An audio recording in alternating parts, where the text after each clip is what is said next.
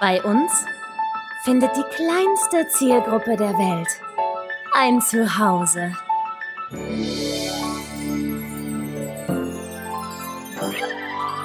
Martin Garneider, Konstantin Zander und Julia Vieregge.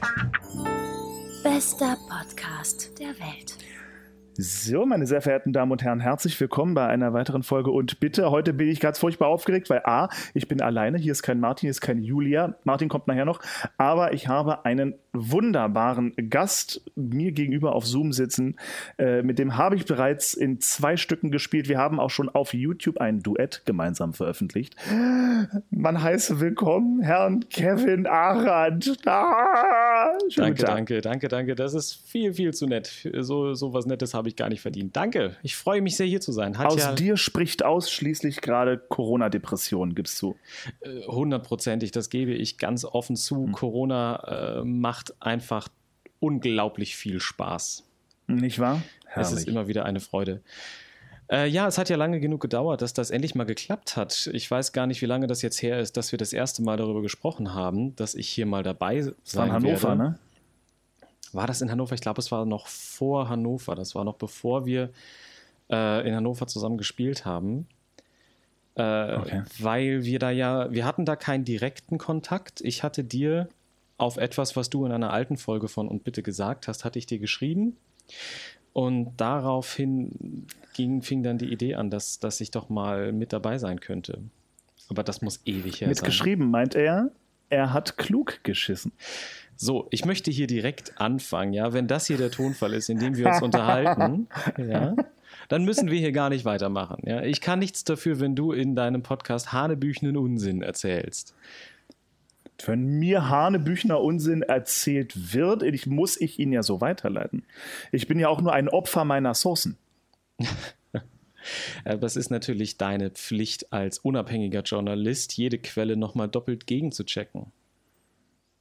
Ja. Wenn die Quelle eine große Autorität im Musical ist, dann hielt ich das für nicht äh, notwendig. Das ist auch völlig korrekt. Da sollten wir jetzt nicht weiter drauf eingehen. Ich, ich möchte es mir nicht mit äh, großen Autoritäten im Musical-Business verscherzen. Also, um die Leute mal aufzuklären, es geht um die Aussage, Showboat war das erste Musical. Genau, ihr hattet da, Julia und du, damals wart ihr noch nur zu zweit, habt euch, hattet euch die tolle Aufgabe gesetzt, euch mal etwas detaillierter mit den Klassikern der Musical-Geschichte zu beschäftigen. Und dann, mhm. ich weiß gar nicht, ob ihr sogar angefangen hattet mit Showboat. Hattet ihr, glaube ich, nicht. Es waren, glaube ich, andere. Aber irgendwann ging es dann auch um Showboat. Und da meintest du dann tatsächlich, das sei ja das erste Musical gewesen. Und das ist natürlich völliger Kokolores. Und das konnte ich so nicht stehen lassen. da musste ich äh, dich Gut, ganz Tusche. nett darauf hinweisen, dass du da einem Trugschluss aufgesessen bist. Das hat nichts mit Klugscheißern zu tun. Gut, Kevin, klär uns alle auf. Was war's denn? Was war denn das erste Musical? Äh, ja, es ist jetzt natürlich unglaublich verführerisch, einfach irgendeinen Titel zu sagen, der vor 1926 war.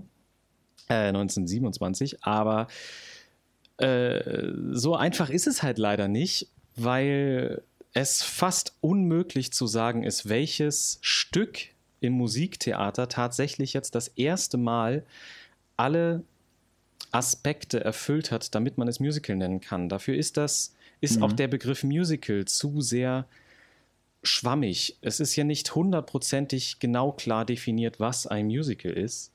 Und dementsprechend mhm. kann man das eigentlich unmöglich sagen. Es ist eine dauerhafte, fortlaufende Entwicklung von der Operette zum Musical gewesen. Und die fing halt nicht erst in den 20er Jahren im 20. Jahrhundert an, sondern schon deutlich früher. Ein, Im Prinzip bei der Entwicklung der französischen Operette. Und das heißt im äh, 18. Jahrhundert. War das im 18. Jahrhundert? RW? Na, jetzt, jetzt verlässt es mich. Ich wollte mich eigentlich vorbereiten auf diese, auf diese Folge und nochmal meine, meine Notizen aus meiner Ausbildung heraussuchen. Also das ist ja jetzt hochnotpeinlich hier, ne? Habe ich natürlich nicht getan.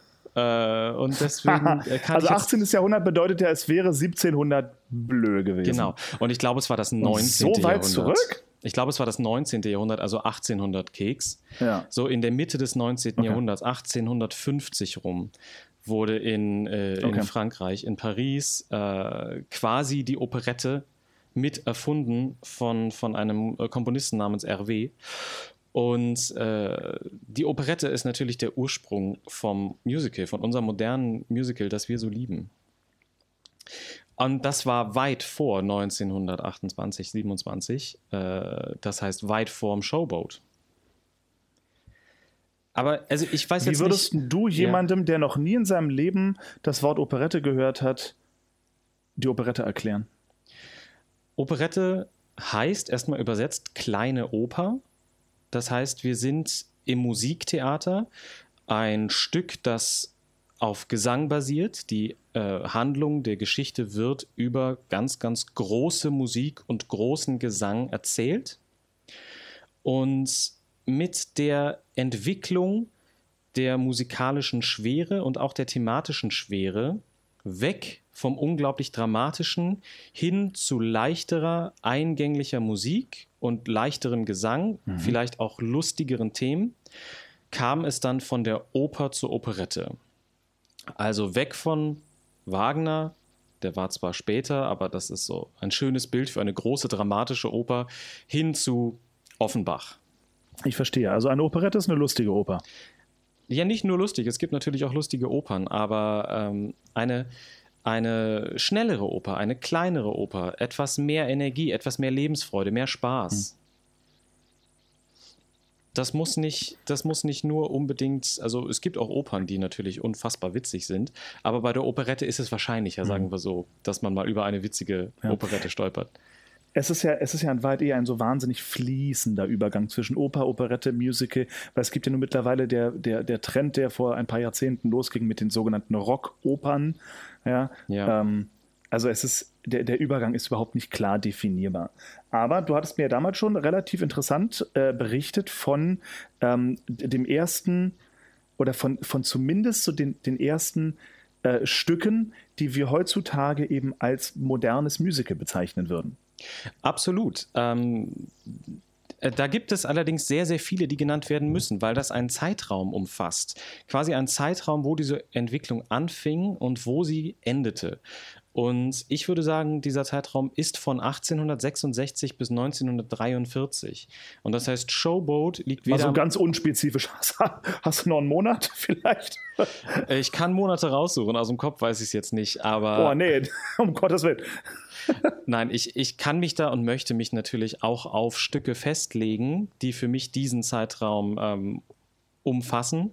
Aber da ist Showboat halt nicht dabei. Also Showboat ist weder am Anfang noch am Ende, sondern mittendrin. Okay. Showboat war ein Meilenstein. Aber von Showboat muss irgendwas an irgendwas an Showboat muss doch das erste gewesen sein. Absolut. So, sonst würde es doch nicht irgendwie in ganz bei vielen Menschen irgendwie gelten als das erste, weiß nicht, von mir das erste kommerzielle Broadway Jukebox Musical oder irgendwas, irgendwas muss es doch gewesen sein. Ähm, Showbook war, Showbook, Showboat war ein, äh, war ein Meilenstein auf der Entwicklung des Musicals, unter anderem deshalb, weil das erste Mal Schwarze und Weiße gemeinsam auf der Bühne standen. Vorher waren die mhm. Stücke immer ganz klar, äh, gab es Rassentrennung auch auf der Bühne. Es waren entweder alle weiß oder alle schwarz. Außerdem mhm. war es, ich meine, es war das erste Stück, wo es eine gemischtrassige Ehe thematisiert wurde. Das heißt, äh, mhm. eine, eine junge Frau, die von sich behauptet hat, sie wäre weiß und dann kam im Stück raus, sie ist gar nicht weiß, sondern ihre Mutter oder ihr Vater mhm. waren damals schwarz, wahrscheinlich ihre Mutter. Ähm, das war natürlich ein großer, großer Skandal damals, dass eine der Hauptpersonen ja gar nicht reinrassig sei. Eine andere Zeit, eine glücklicherweise eine vergangene Zeit. Das war also das erste Mal. Und mhm. vor allem war halt Showboat aber ein extrem wichtiger Schritt auf dem Weg, dass auch das Musical, also eine ähm, leichtere Form der Erzählung, ernste Themen behandeln kann. Showboat war ja mhm. wenig Unterhaltung, war wenig Revue. Es gab jetzt nicht so viel unglaublich viele geile Szenen zum Lachen, sondern es wurden wirklich wichtige mhm. und extrem tiefgehende Themen der Gesellschaft behandelt. Und das war ein unglaublich wichtiger Schritt auf dem Weg zum Book Musical. Also das heißt, auf dem Weg zu einem Stück, das eine Handlung erzählt und wo wirklich alle drei Sparten mhm. des Musiktheaters, Schauspiel, Tanz und Gesang 100%ig in die Entwicklung dieser Geschichte einspielen. Und äh, vorher waren es Revuen, dann wurde es immer mehr darauf aufgebaut, dass der Gesang und die Lieder tatsächlich die Geschichte weiter erzählen. Showboat hat das Ganze extrem vorangebracht und beendet wurde es dann 1943 mit dem ersten tatsächlichen Book-Musical Oklahoma. Aha. Ja, ja, ja. Das heißt, Oklahoma wäre so das erste Musical im heutigen Sinne. Das wiederum greift zu kurz und ist unglaublich unfair all den mhm. massenhaften Stücken gegenüber, die vor 1943 waren. Ähm, Oklahoma war halt nur quasi das Finale einer Entwicklung, die nicht aufzuhalten war, ähm, hin zum tatsächlichen Book Musical. Also mit Oklahoma war die Entwicklung mehr oder weniger abgeschlossen, wenn es darum ging, eine Geschichte im Musiktheater zu erzählen, wo Tanz, Gesang und Schauspiel gleichwertig nebeneinander stehen. Ah, das ist natürlich, das ist natürlich wichtig, weil ich denke natürlich bei, äh, beim Wort Musical auch natürlich sehr schnell an Themen wie das Singenspiel, namentlich Dinge wie äh, die Drei-Groschen-Oper und so, wo aber natürlich wahrscheinlich der Tanz zu kurz kommen würde, um es ähm, als ein Musical anhand der Definition, dass alle drei Sparten gleichwertig äh, auf der Bühne zu sehen sein oder zu erleben sein sollten. Genau, und äh, die Drei-Groschen-Oper als Maßstab nimmt. Die Drei-Groschen-Oper hat sich auch nie selbst als Musical bezeichnet, nur weil da gesungen wurde. Es wurde ja immer gesagt, dass ein Schauspiel mit Musik und äh, das Wichtige beim Musical ist halt tatsächlich, dass alles wichtig ist.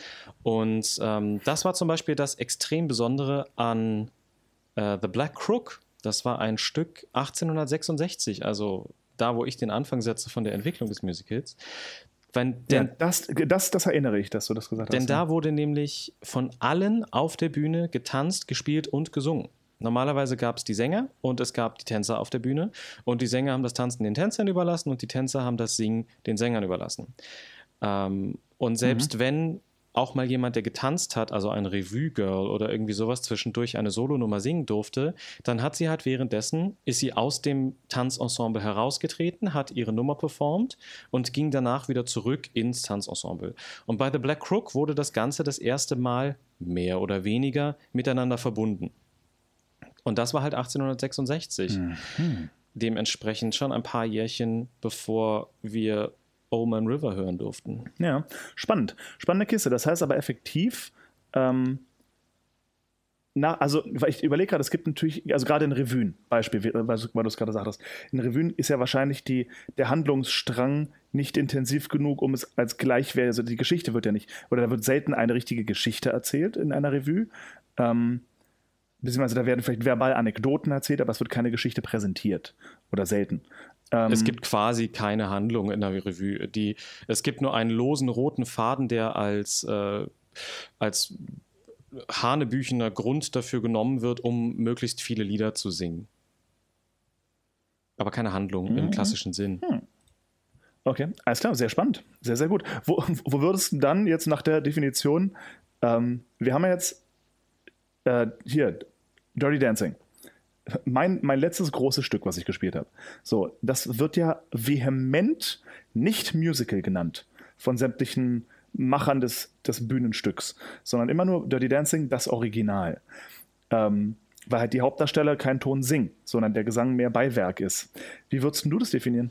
Ich habe Dirty Dancing nicht gesehen in der Bühnenversion, deswegen kann ich da jetzt kein extrem fundiertes Urteil abgeben. Ich weiß, du hast damit gespielt. Was bist denn du für ein Freund? Ja, ich weiß, das ist eine Schande. Oh ist Asche auf mein Haupt, oh. Asche auf mein Haupt. Der Bußgürtel liegt schon bereit für heute Abend. Ich, ich muss mich schämen. Sehr gut. Kannst du gleich schon mal das Ding um dein Bein erstmal zwei, drei Zacken enger schneiden? Habe ich doch schon längst gemacht. Ähm, also ich habe Dirty Dancing nicht gesehen, aber äh, ich würde sagen, damit Dirty Dancing in der Bühnenversion sich ein vollwertiges Musical nennen darf, ähm, heißt nicht, dass alle Darsteller, die auf der Bühne sind, singen müssen. Aber Gesang, mhm. Schauspiel und Tanz müssen gleichwertig nebeneinander stehen. Ja? Äh, mhm. Wenn du dir zum Beispiel Frühlingserwachen anguckst, da singen zwar alle, aber in der Originalversion ist es ja so inszeniert, dass in dem Moment, wo die Rollen anfangen zu singen, hören sie auf, die Rollen zu sein und sind die Darsteller, die die Rollen kommentieren mit ihrem Gesang. Und trotzdem mhm. ist Spring Awakening ein Musical, weil alles gleichwertig nebeneinander steht. Die Songs werden benutzt, um die Story voranzubringen. Jetzt ist Dirty Dancing ein. Ich wollte gerade sagen, da, Ja, das ist, das ist ja genau der, der, der springende Punkt, dass bei Dirty Dancing die Musik die Handlung nicht weiterbringt. Genau. Deswegen ist Dirty Dancing immer ein Sonderfall, wie viele Bühnenstücke, Musiktheaterstücke, die auf einem äh, Material basieren, das nicht als Musical geschrieben wurde. Und Dirty Dancing ist ja kein Musicalfilm, Ja. sondern ein Tanzfilm. Ähm, und, aber es war halt ein erfolgreicher Tanzfilm, also dachte man sich, hey, auf der Bühne funktioniert das garantiert auch super, können wir ein bisschen Geld mitmachen. Ist immer ein Sonderfall. Ich wollte sagen, Dooku können wir noch ein bisschen Genau. melken. Geil. Äh, ist immer ein Sonderfall. Kann man das dann trotzdem als Musical bezeichnen, äh, auch wenn die Lieder die Handlung nicht voranbringen? Ich würde sagen schon, denn es gibt auch in, wenn du weiter zurückgehst in die Entwicklung des Musicals, viele Bühnenstücke, wo die Lieder nicht was zur Handlung beigetragen haben, aber trotzdem wichtig für die Entwicklung des Stückes waren. So, Dankeschön. Ich habe gerade Batterien gewechselt, deswegen äh, ein kurzer Schnitt in der Aufnahme. Wir waren bei Dirty Dancing. Äh, bitte? Das ist live, Leute, das ist live, da kann man nichts gegen machen. Gut, alles klar. Nee, ich, äh, finde, ich, ich, ich finde auch, also, ähm, Dirty Dancing, das nicht als Musical zu bezeichnen, ich kann verstehen, warum. Ähm, rein, rein semantisch kann ich verstehen, warum man das tut. Aber ich, im Volksmund, ich glaube, jeder, der das Stück gesehen hat, spricht im Privaten, ja, ja, ich war in diesem Dirty Dancing Musical.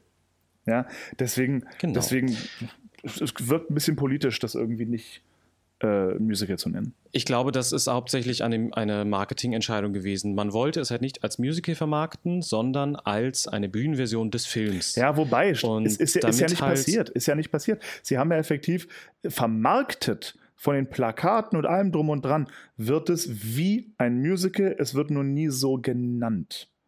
So, und das, äh, das, deswegen verstehe ich es nicht. Also das Wort Musical taucht einfach nicht auf. Es steht ja nicht mal irgendwo, Achtung, kein Musical. So, es, es ist einfach immer nur Dirty Dancing, das Original. Und ähm, es wird bestimmt, es wird gute Gründe geben.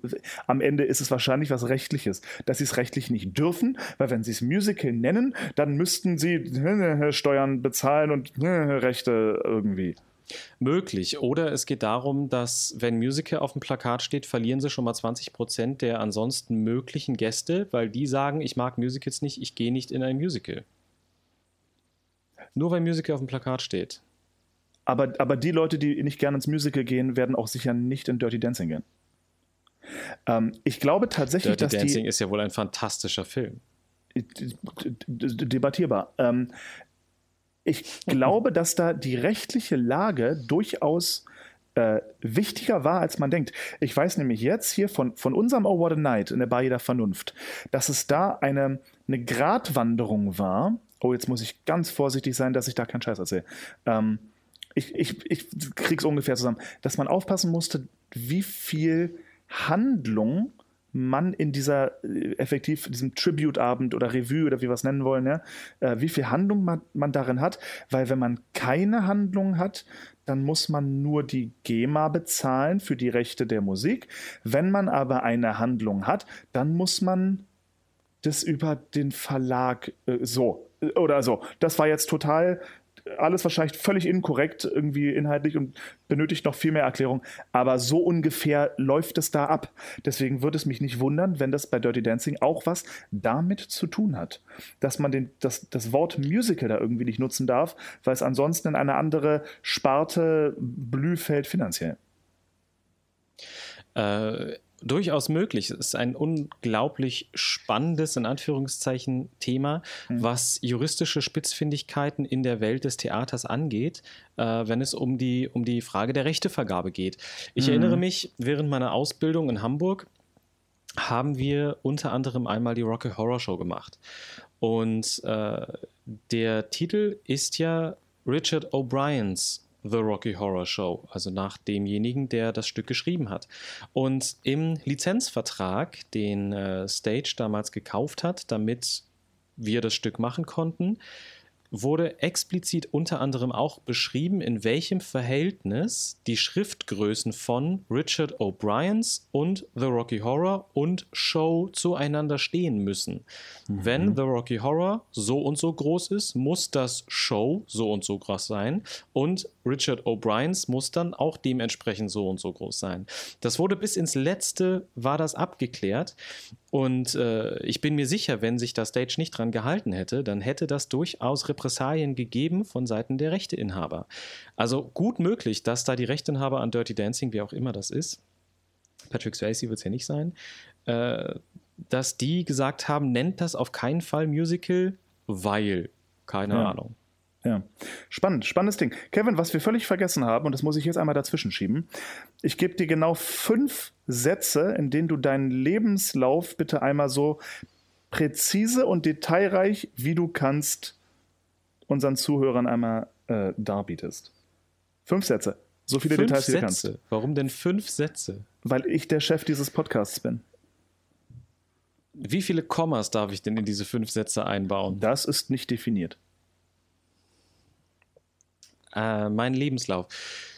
Äh, geboren 1993 in Berlin, aufgewachsen dann in Brandenburg, bis ich 2012 von zu Hause auszog, um meine Ausbildung zum Musicaldarsteller in Hamburg zu beginnen.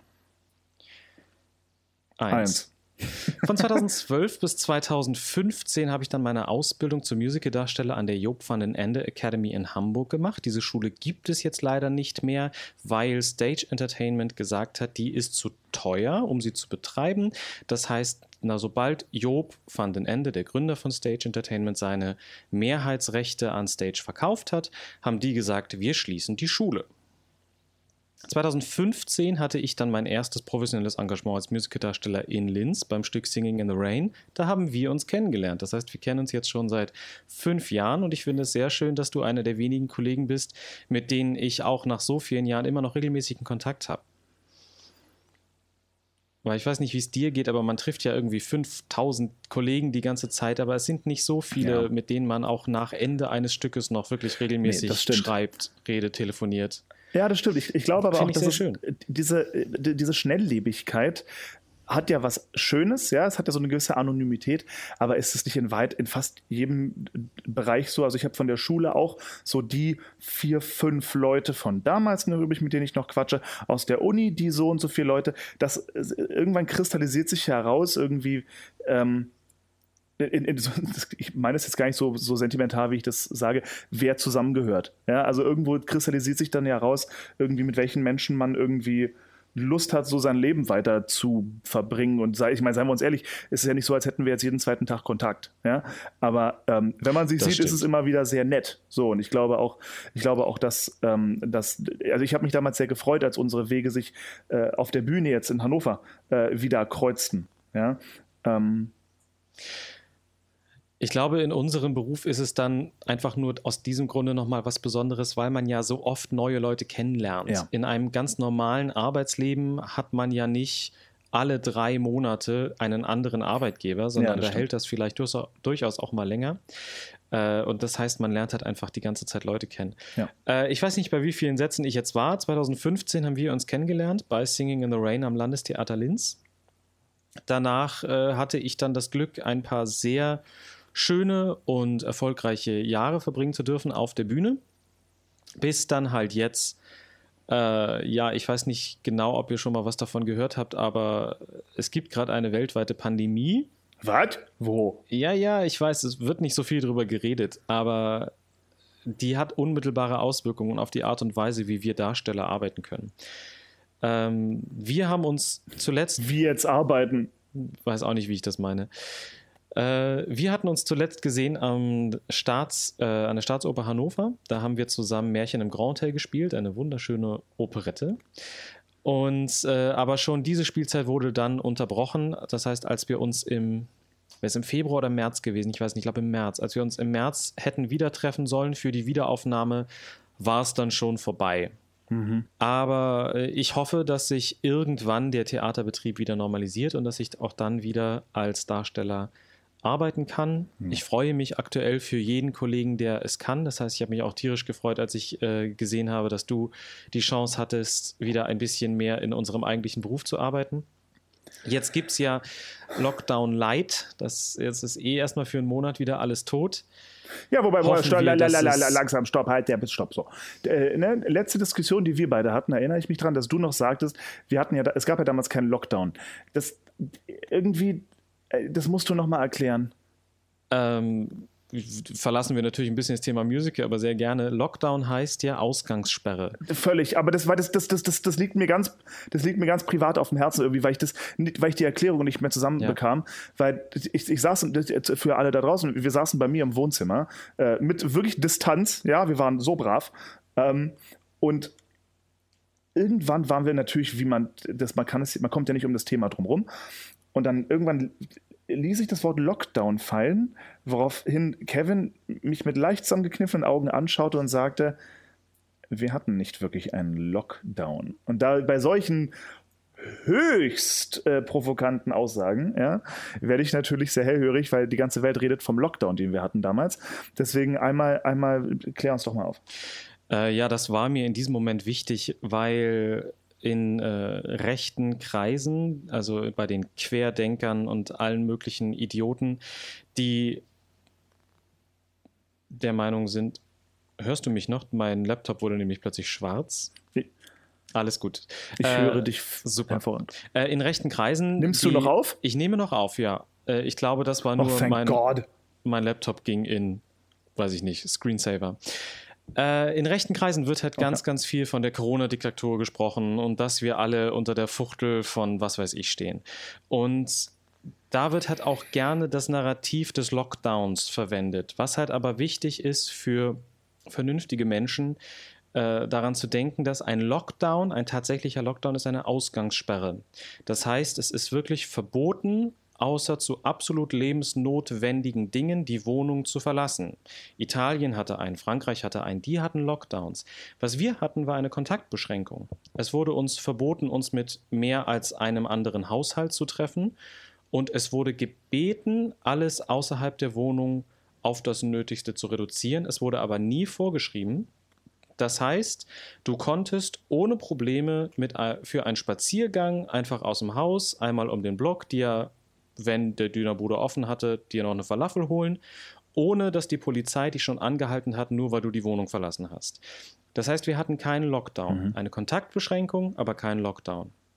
Und auch jetzt haben wir keinen Lockdown, weil wir nach wie vor immer noch die Wohnung verlassen dürfen. Deswegen wird es ja auch von offizieller Seite als Lockdown Light in Anführungszeichen beschrieben. Denn du darfst immer noch die Wohnung verlassen, du darfst immer noch einkaufen gehen, alles Mögliche. Aber das öffentliche Leben wird runtergefahren in vielerlei Hinsicht. Das wissen wir als Kulturschaffende ganz genau, wie scheiße und schlimm das ist. Ähm, aber ein Lockdown ist es nach wie vor nicht.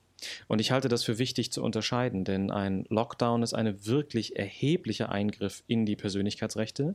Und wenn man selbst als vernünftig denkender Mensch die ganze Zeit das Narrativ des Lockdowns bedient, dann spielt man nur Querdenker-Idioten in die Hände. So viel zum Thema Corona. Wir waren ja eigentlich beim Musical. Ja, Entschuldigung, ich musste, ich musste das für mich kurz mal auf, aufrollen hier nochmal. So, bitte Musical. Ja, los, weiter. Ab, ab geht's. Äh, ja, und ich hoffe, dass sobald sich Corona wieder ein bisschen beruhigt hat, dass wir dann alle wieder ein bisschen normalisierter arbeiten können als Darsteller und das, da würde ich mich sehr, sehr freuen. Ich wäre diesen Sommer eigentlich bei den Brüder Grimm Festspielen dabei gewesen, da habe ich mich schon wirklich sehr drauf gefreut und das hat dann nicht funktioniert und jetzt ist die Hoffnung, dass die 2021 ähm, wiederholt werden können und dass wir dann alle wieder dabei sein können. Das wäre sehr, sehr schön. Ja. Amen, Bruder. Ganz bei dir. Mein Gott. Ich würde mich auf jeden Fall tierisch Ich freuen. meine, gut, ich bin, ich bin aktuell. Ich bin, ich bin aktuell der Letzte, der sich da großartig beschweren darf, weil ich, ich durfte die letzten drei Wochen arbeiten. Aber ähm, ich weiß eben nicht, wie das. Hast du, hast du genaue Zahlen? Weil ich habe jetzt gestern kurz was ergoogelt, wo irgendwie drin stand, dass von den weiß ich wie viel hunderten Milliarden, die an Hilfsgeldern fließen sollten, ist irgendwie sind nicht mal 10% irgendwie geflossen mittlerweile. Ähm, Und da ich nun mal gerade probe für ein Stück, ähm, was in der Bar jeder Vernunft spielen soll, die ja nun wirklich äh, so in Berlin ein, eine, ein, eine Instanz ist, was, was die Kleinkunst angeht und, und äh, die Kabarettbühnen und sowas.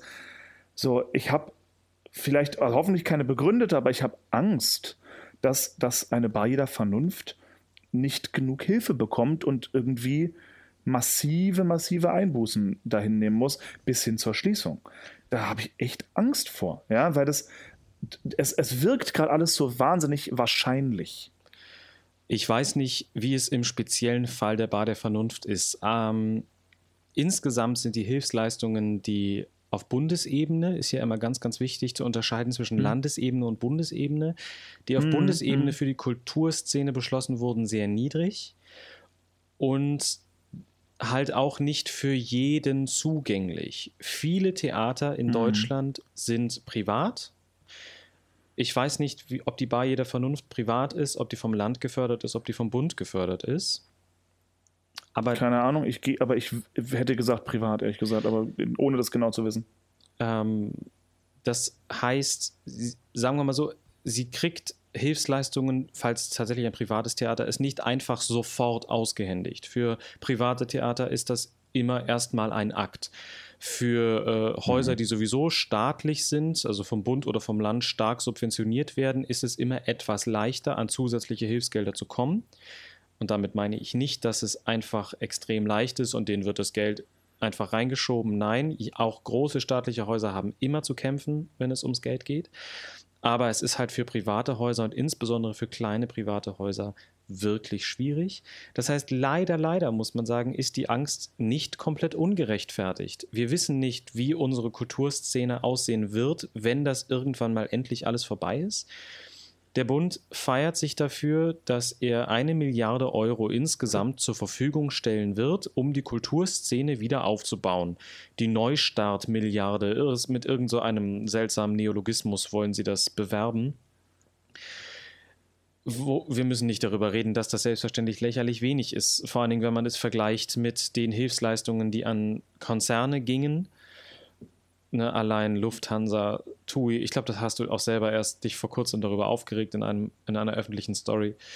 Ähm, Hilfsleistungen für Kunst- und Kulturstätten in Deutschland sind generell viel zu wenig.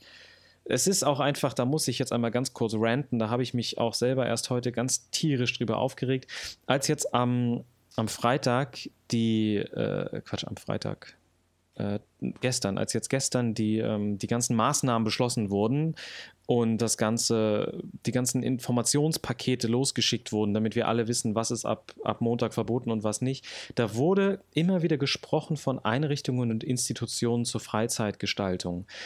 Und ich habe mir in dem Moment wirklich gedacht, wie sehr kann man denn Kulturstätten rhetorisch noch weiter herabwürdigen, als wenn man sie einfach nur bezeichnet als Freizeitgestaltung. Da wendet man sich so sehr davon ab, welch essentieller Bestandteil Kultur für alle Bestandteile der sozialen, des sozialen Zusammenhalts in der Gesellschaft hat.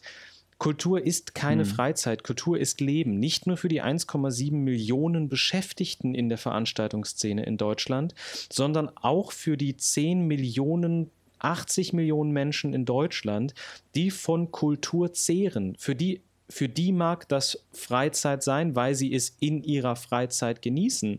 Aber glaub mir mal, wenn diese Freizeitgestaltung plötzlich wegfallen würde, dann wären allen Menschen klar, dass es nicht einfach nur Freizeitgestaltung ist, sondern dass Kultur in all ihren Formen, sei es jetzt darstellende Künste, bildende Künste, was weiß ich, dass das ein Grundbestandteil von dem ist, was uns überhaupt durchhalten lässt, was uns Mensch sein lässt. Und da habe ich mich einfach über diese rhetorische Formulierung, das Ganze als Freizeitgestaltung zu bezeichnen, so aufgeregt. Aber es zeigt halt, wo wir als Kulturschaffende, wo wir stehen, prioritätenmäßig äh, im Bund und im Land. Man, man, man, man wird so ein kleines bisschen gleichgesetzt wie mit dem Spielplatz um die Ecke. Genau. Ne? Und das, das, das, ist, das ist sehr, sehr, sehr schade. Aber wir schweifen die ganze Zeit sehr, ab. Sehr also ich meine, es macht mir tierisch Spaß abzuschweifen. Man kann ja auch super gut abschweifen mit dir. Aber eigentlich du bist auch ein guter ein bisschen, Schweifer, ich sag's dir. Ja, das stimmt, ich schweife auch Dein gerne. Schweif ist doch der schönste, Kevin. Oh, danke dir, danke dir. Ich pflege ihn auch regelmäßig. Äh, ich weiß jetzt nicht, wie wir eine, einen geschickten und, und akzeptablen Bogen zurück zur Musical-Geschichte ziehen können. Oh, scheiß auf den Bogen, Alter. Zurück da. Los, Musical-Geschichte, go. Thema Corona kurz beendet. Äh, während meiner Ausbildung an, äh, an der Job wurde auch relativ viel Wert auf tatsächlich das Fach Musical-Geschichte gelegt. Äh, ich war dann ganz erstaunt zu, zu lernen, dass das in den anderen staatlichen Schulen gar nicht so extrem viel unterrichtet wurde, zumindest nicht so wie bei uns. Wir hatten auch das Glück, dass wir da einen Dozenten hatten, der damit so viel Leidenschaft für brannte für das Thema Musical-Geschichte und das dementsprechend auch mit ganz, ganz großem Elan versucht hat zu vermitteln. Ähm, äh, dementsprechend habe ich mich schon die ganze Zeit immer für dieses Thema interessiert. Wie entwickelte sich die Operette zum Musical? Ich habe darüber auch dann meine, meine mündliche Prüfung im Fach Musicalgeschichte. Da konnte man sich im Prinzip ein Thema aussuchen. Man musste ein Thesenpapier aufstellen, darüber referieren. Und mein Thema war im Prinzip die Entwicklung der europäischen Operette zum modernen amerikanischen Musical mit der These, dass drei verschiedene Einwanderergruppen einen nicht zu unterschätzenden Einfluss auf die Entwicklung zum modernen amerikanischen Musical hatten. Das heißt, ich habe im Prinzip die kompletten Jahre Musical-Geschichte versucht in einen 30 Minuten äh, Vortrag zu packen. Äh, hat funktioniert äh, und hat mir großen Spaß gemacht. Und dementsprechend, als du dann diese, diesen Unfug erzählt hast, von wegen Showboat sei das erste Musical gewesen, das konnte ich nicht auf mir sitzen. Ja, das war ja gemeingefährlich, was ich da gesagt habe, um Himmels Willen. Es ist aber auch wirklich, du musst auch an deine Zuschauer denken, Zuhörer denken. Denk doch ja, an die Kinder, wenn die das hören, die geraten doch auf den falschen Pfad. Ich wollte sie doch nur indoktrinieren. Ja, irgendwann sagen die das auf der Straße. und dann werden sie verprügelt. Ja, wegen Showboat.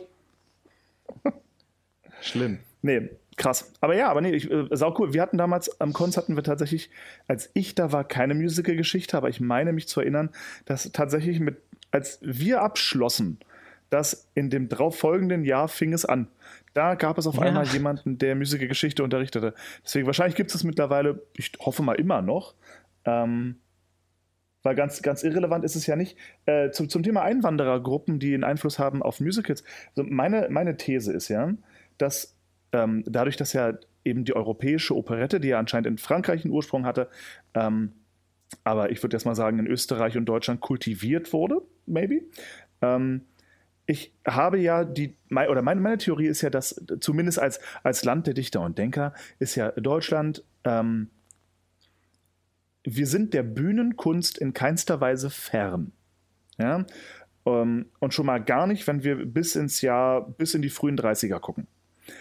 Und meine Theorie ist ja, dass äh, durch Hitler so viele Künstler, weil ich, ich äh, phänomenale Künstler natürlich damals auch Juden waren, ähm, entweder umgebracht oder des Landes verwiesen wurden, dass wir damit in dieser Zeit die, die Bühnenkultur in Deutschland monumental beschnitten haben. Ist da was dran?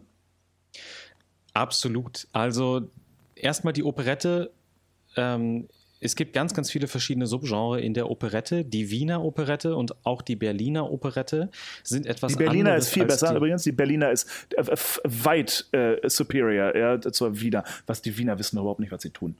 Bis heute nicht. Sowieso ist Berlin eigentlich Wien in allen Punkten überlegen. Richtig.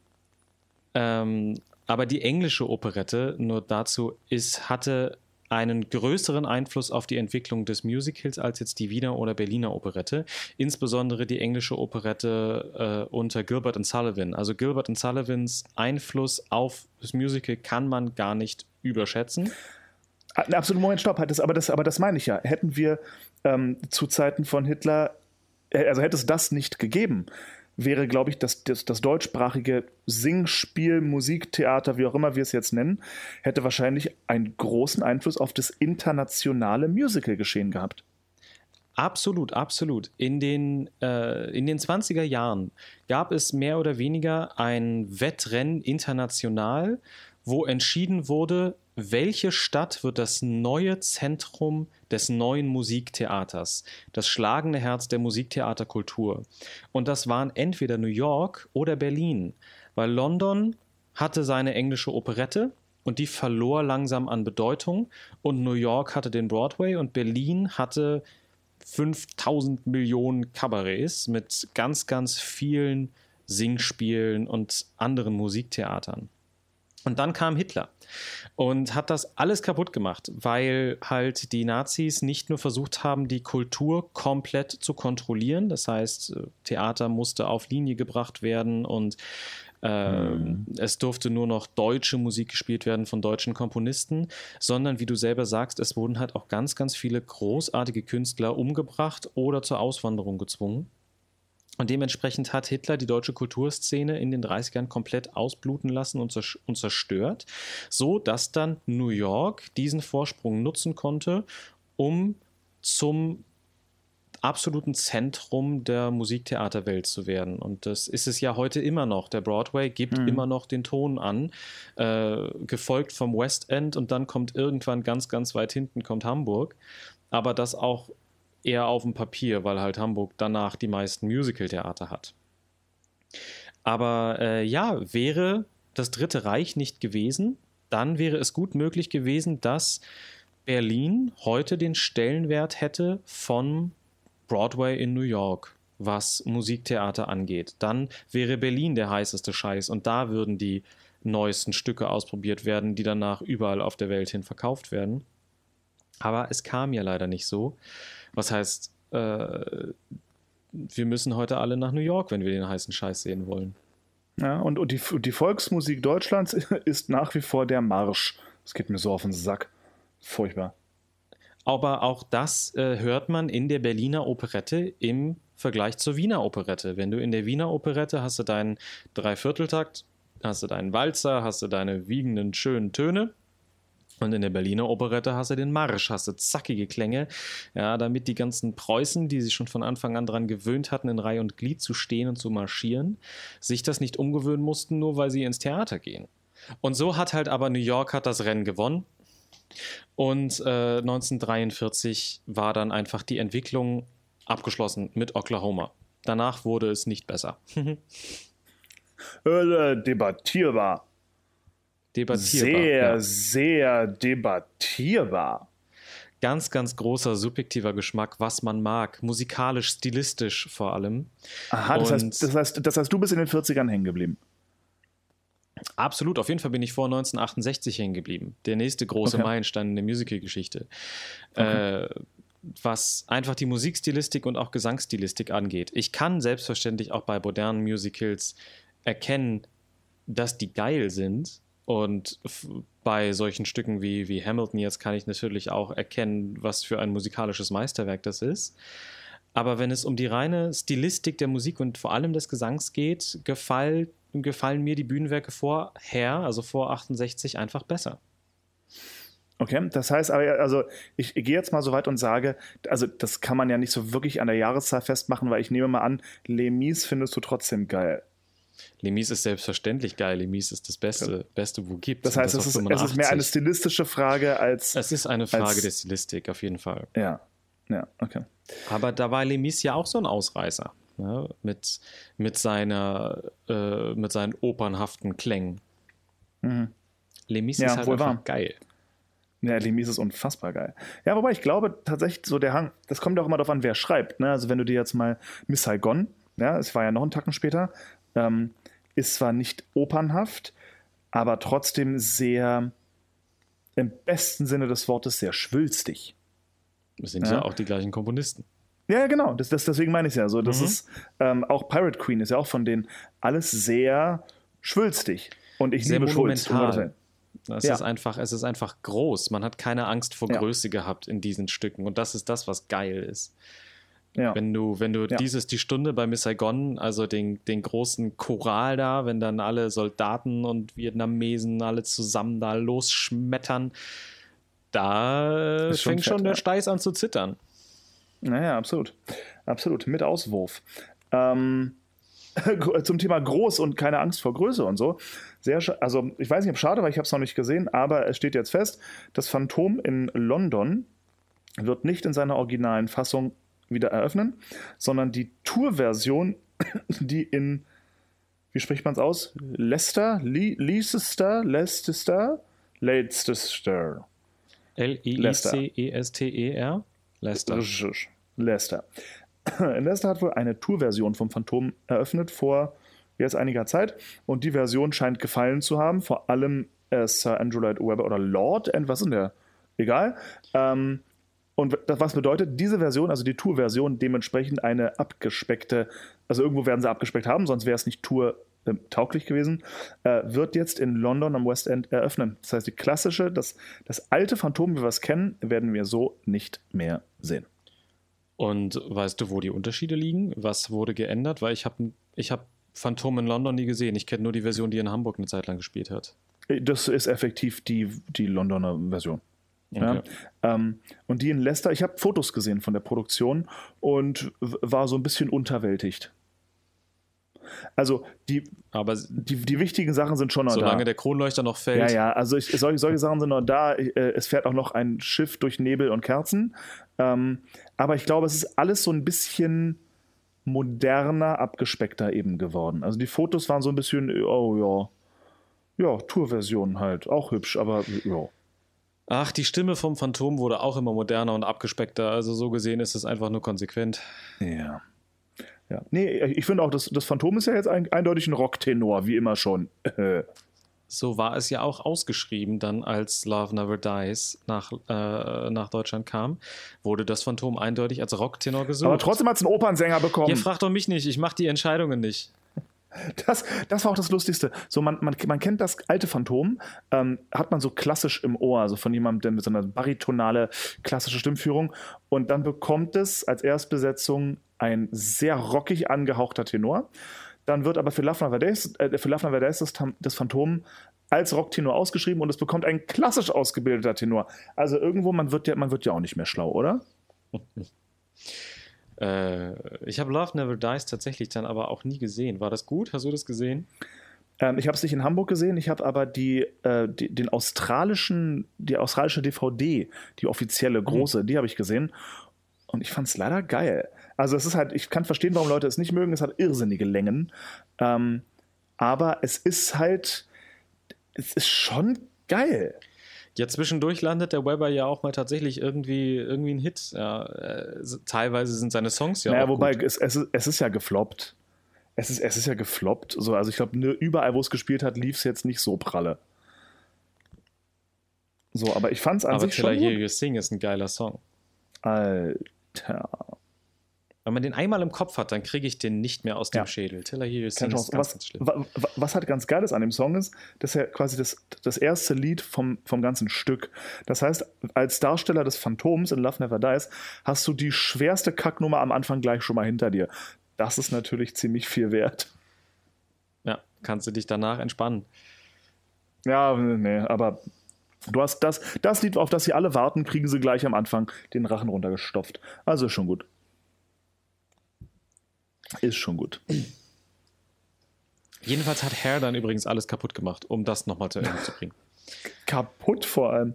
Ja, ich bin kein großer Fan von Hair, bin äh, nie gewesen und äh, äh, als dann 1968 äh, ist, ist mehr oder weniger ein erneuter Wendepunkt in der Musical-Geschichte gewesen. Also das heißt, bei uns zum Beispiel an der Schule war, äh, mussten wir unser Repertoire für unsere Abschlussprüfung äh, anders ausgedrückt, um zur Abschlussprüfung zugelassen zu werden nach drei Jahren, mussten wir in den Gesangsprüfungen der Jahre zuvor eine gewisse Bandbreite an Liedern eingereicht haben.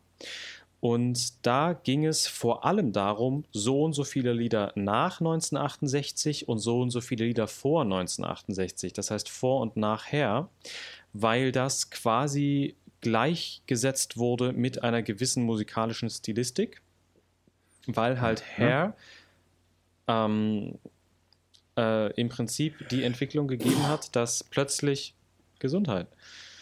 Danke. Äh, dass plötzlich die Charts bestimmt haben, in welcher Stilistik die Bühne gesungen hat. Und weil halt in 68 Rock, Soul, RB ähm, in war, besonders in dieser Szene, wurde das halt auf die Bühne gebracht. Und danach hieß es dann, alles klar, das, was die Leute hören, so schreiben wir jetzt unsere Musicals. Und nicht mhm. mehr die Leute sollen hören, was wir in unsere Musicals schreiben, wie es vorher war. Und das heißt, wir mussten so und so viele Songs vorher, so und so viele Songs nachher singen und dann noch so ein bisschen anderes Gedöns, um zugelassen zu werden. Und mir haben die Songs vorher immer viel mehr Spaß gemacht. Hm. Da hatten Männer halt auch noch Männerstimmen. Uh, das war jetzt politisch das Unkorrekteste, was ich aus deinem Mund jemals gehört habe. Wow. Ähm, das heißt aber effektiv, du bist auch, was heißt auch, ich, also so, so ein bisschen diese, diese Herangehensweise, die wir jetzt zum Beispiel von Stage Entertainment kennen, dieses, was wollen die Leute sehen, das geben wir ihnen, ist natürlich eine künstlerisch beschneidende Herangehensweise. Ja, wenn man, wenn man quasi äh, versucht, die hungrigen Mäuler zu stopfen, kann das kann das Produkt oder kann das, kann das Essen ja nicht so geil sein. Ja?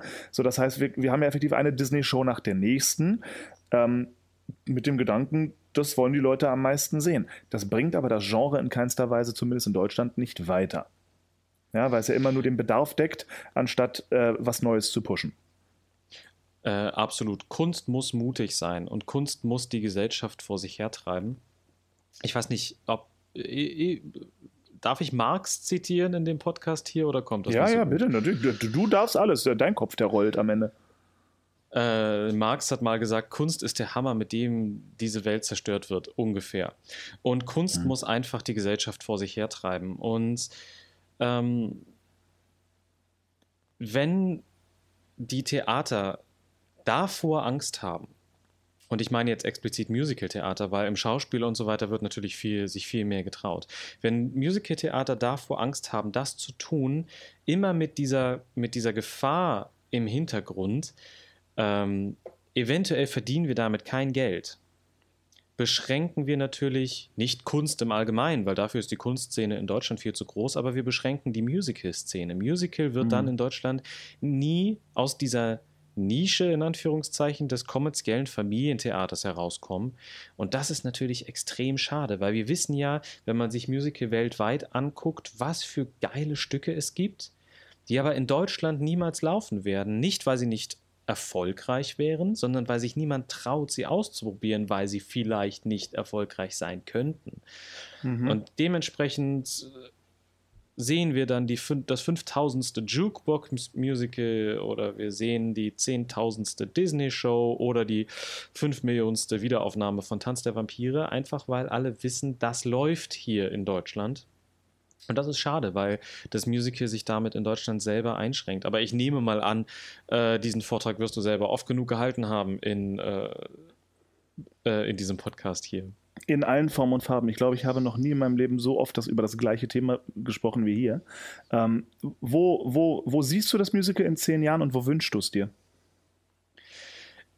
Ich wünsche mir, dass das Musical in Deutschland ähm, als gleichwertige Kunstform anerkannt wird, neben der Oper, dem Sprechtheater und sämtlichen Formen von Tanztheatern, dass eingefleischte Theatergänger, die ins Theater gehen, weil sie Kunst und Kultur lieben, nicht mehr Angst davor haben, ins Musical zu gehen, weil sie denken, da kriegen sie Cats serviert, sondern die gehen ins Musical, weil sie wissen, da kommt ein gleichwertiges Kunstprodukt.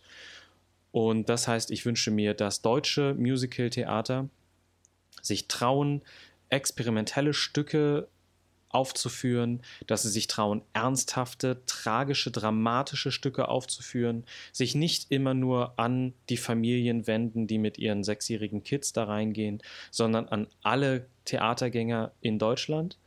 Ich befürchte, dass gerade die Musical-Szene sehr lange brauchen wird, um sich von Corona zu erholen, weil wir so sehr äh, angewiesen sind auf private Theater, die halt Profit machen müssen, ansonsten funktionieren sie nicht und können überhaupt nicht spielen. Das heißt, ich befürchte, es werden Theater schließen, die Musical-Szene wird kleiner werden, es werden weniger Stücke aufgeführt. Und die Stücke, die aufgeführt werden, werden absolute ähm, so Sicherheiten sein. Also die Stücke, von denen die Theaterbetreiber wissen, damit kriegen wir das Geld. Es wird Disney kommen, es wird Tanz der Vampire kommen, es wird alles Mögliche kommen, wo so wenig Risiko wie möglich besteht. Das heißt, ich befürchte, die Musical-Szene wird sich quasi genau in die Gegenteile, gegenteilige Entwicklung, äh, Richtung entwickeln, mhm. die ich mir wünschen würde. Weißt du, was ich mir so wünschen würde? Wenn man schon die alten Kamellen macht, ja, und damit meine ich jetzt eben Stücke wie Tanz der Vampire. So, ich muss da, also Full Disclaimer, ich liebe Tanz der Vampire. Ich finde, das ist ein endlos geiles Stück. Und ich mag die Musik, ich mag das äh, alles. Ich finde es einfach geil. Aber auch, es ist ja. dermaßen ausgelutscht mittlerweile, man kann es einfach nicht mehr sehen.